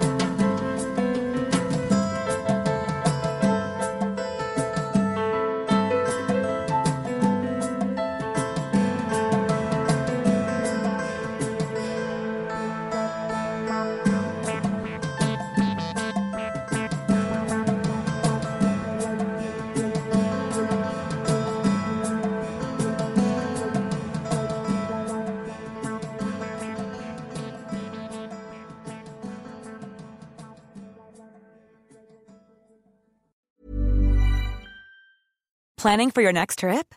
Elevate your travel style with Quince. Quince has all the jet setting essentials you'll want for your next getaway, like European linen, premium luggage options, buttery soft Italian leather bags, and so much more. And is all priced at 50 to 80% less than similar brands. Plus, Quince only works with factories that use safe and ethical manufacturing practices. Pack your bags with high-quality essentials you'll be wearing for vacations to come with Quince. Go to quince.com slash pack for free shipping and 365-day returns.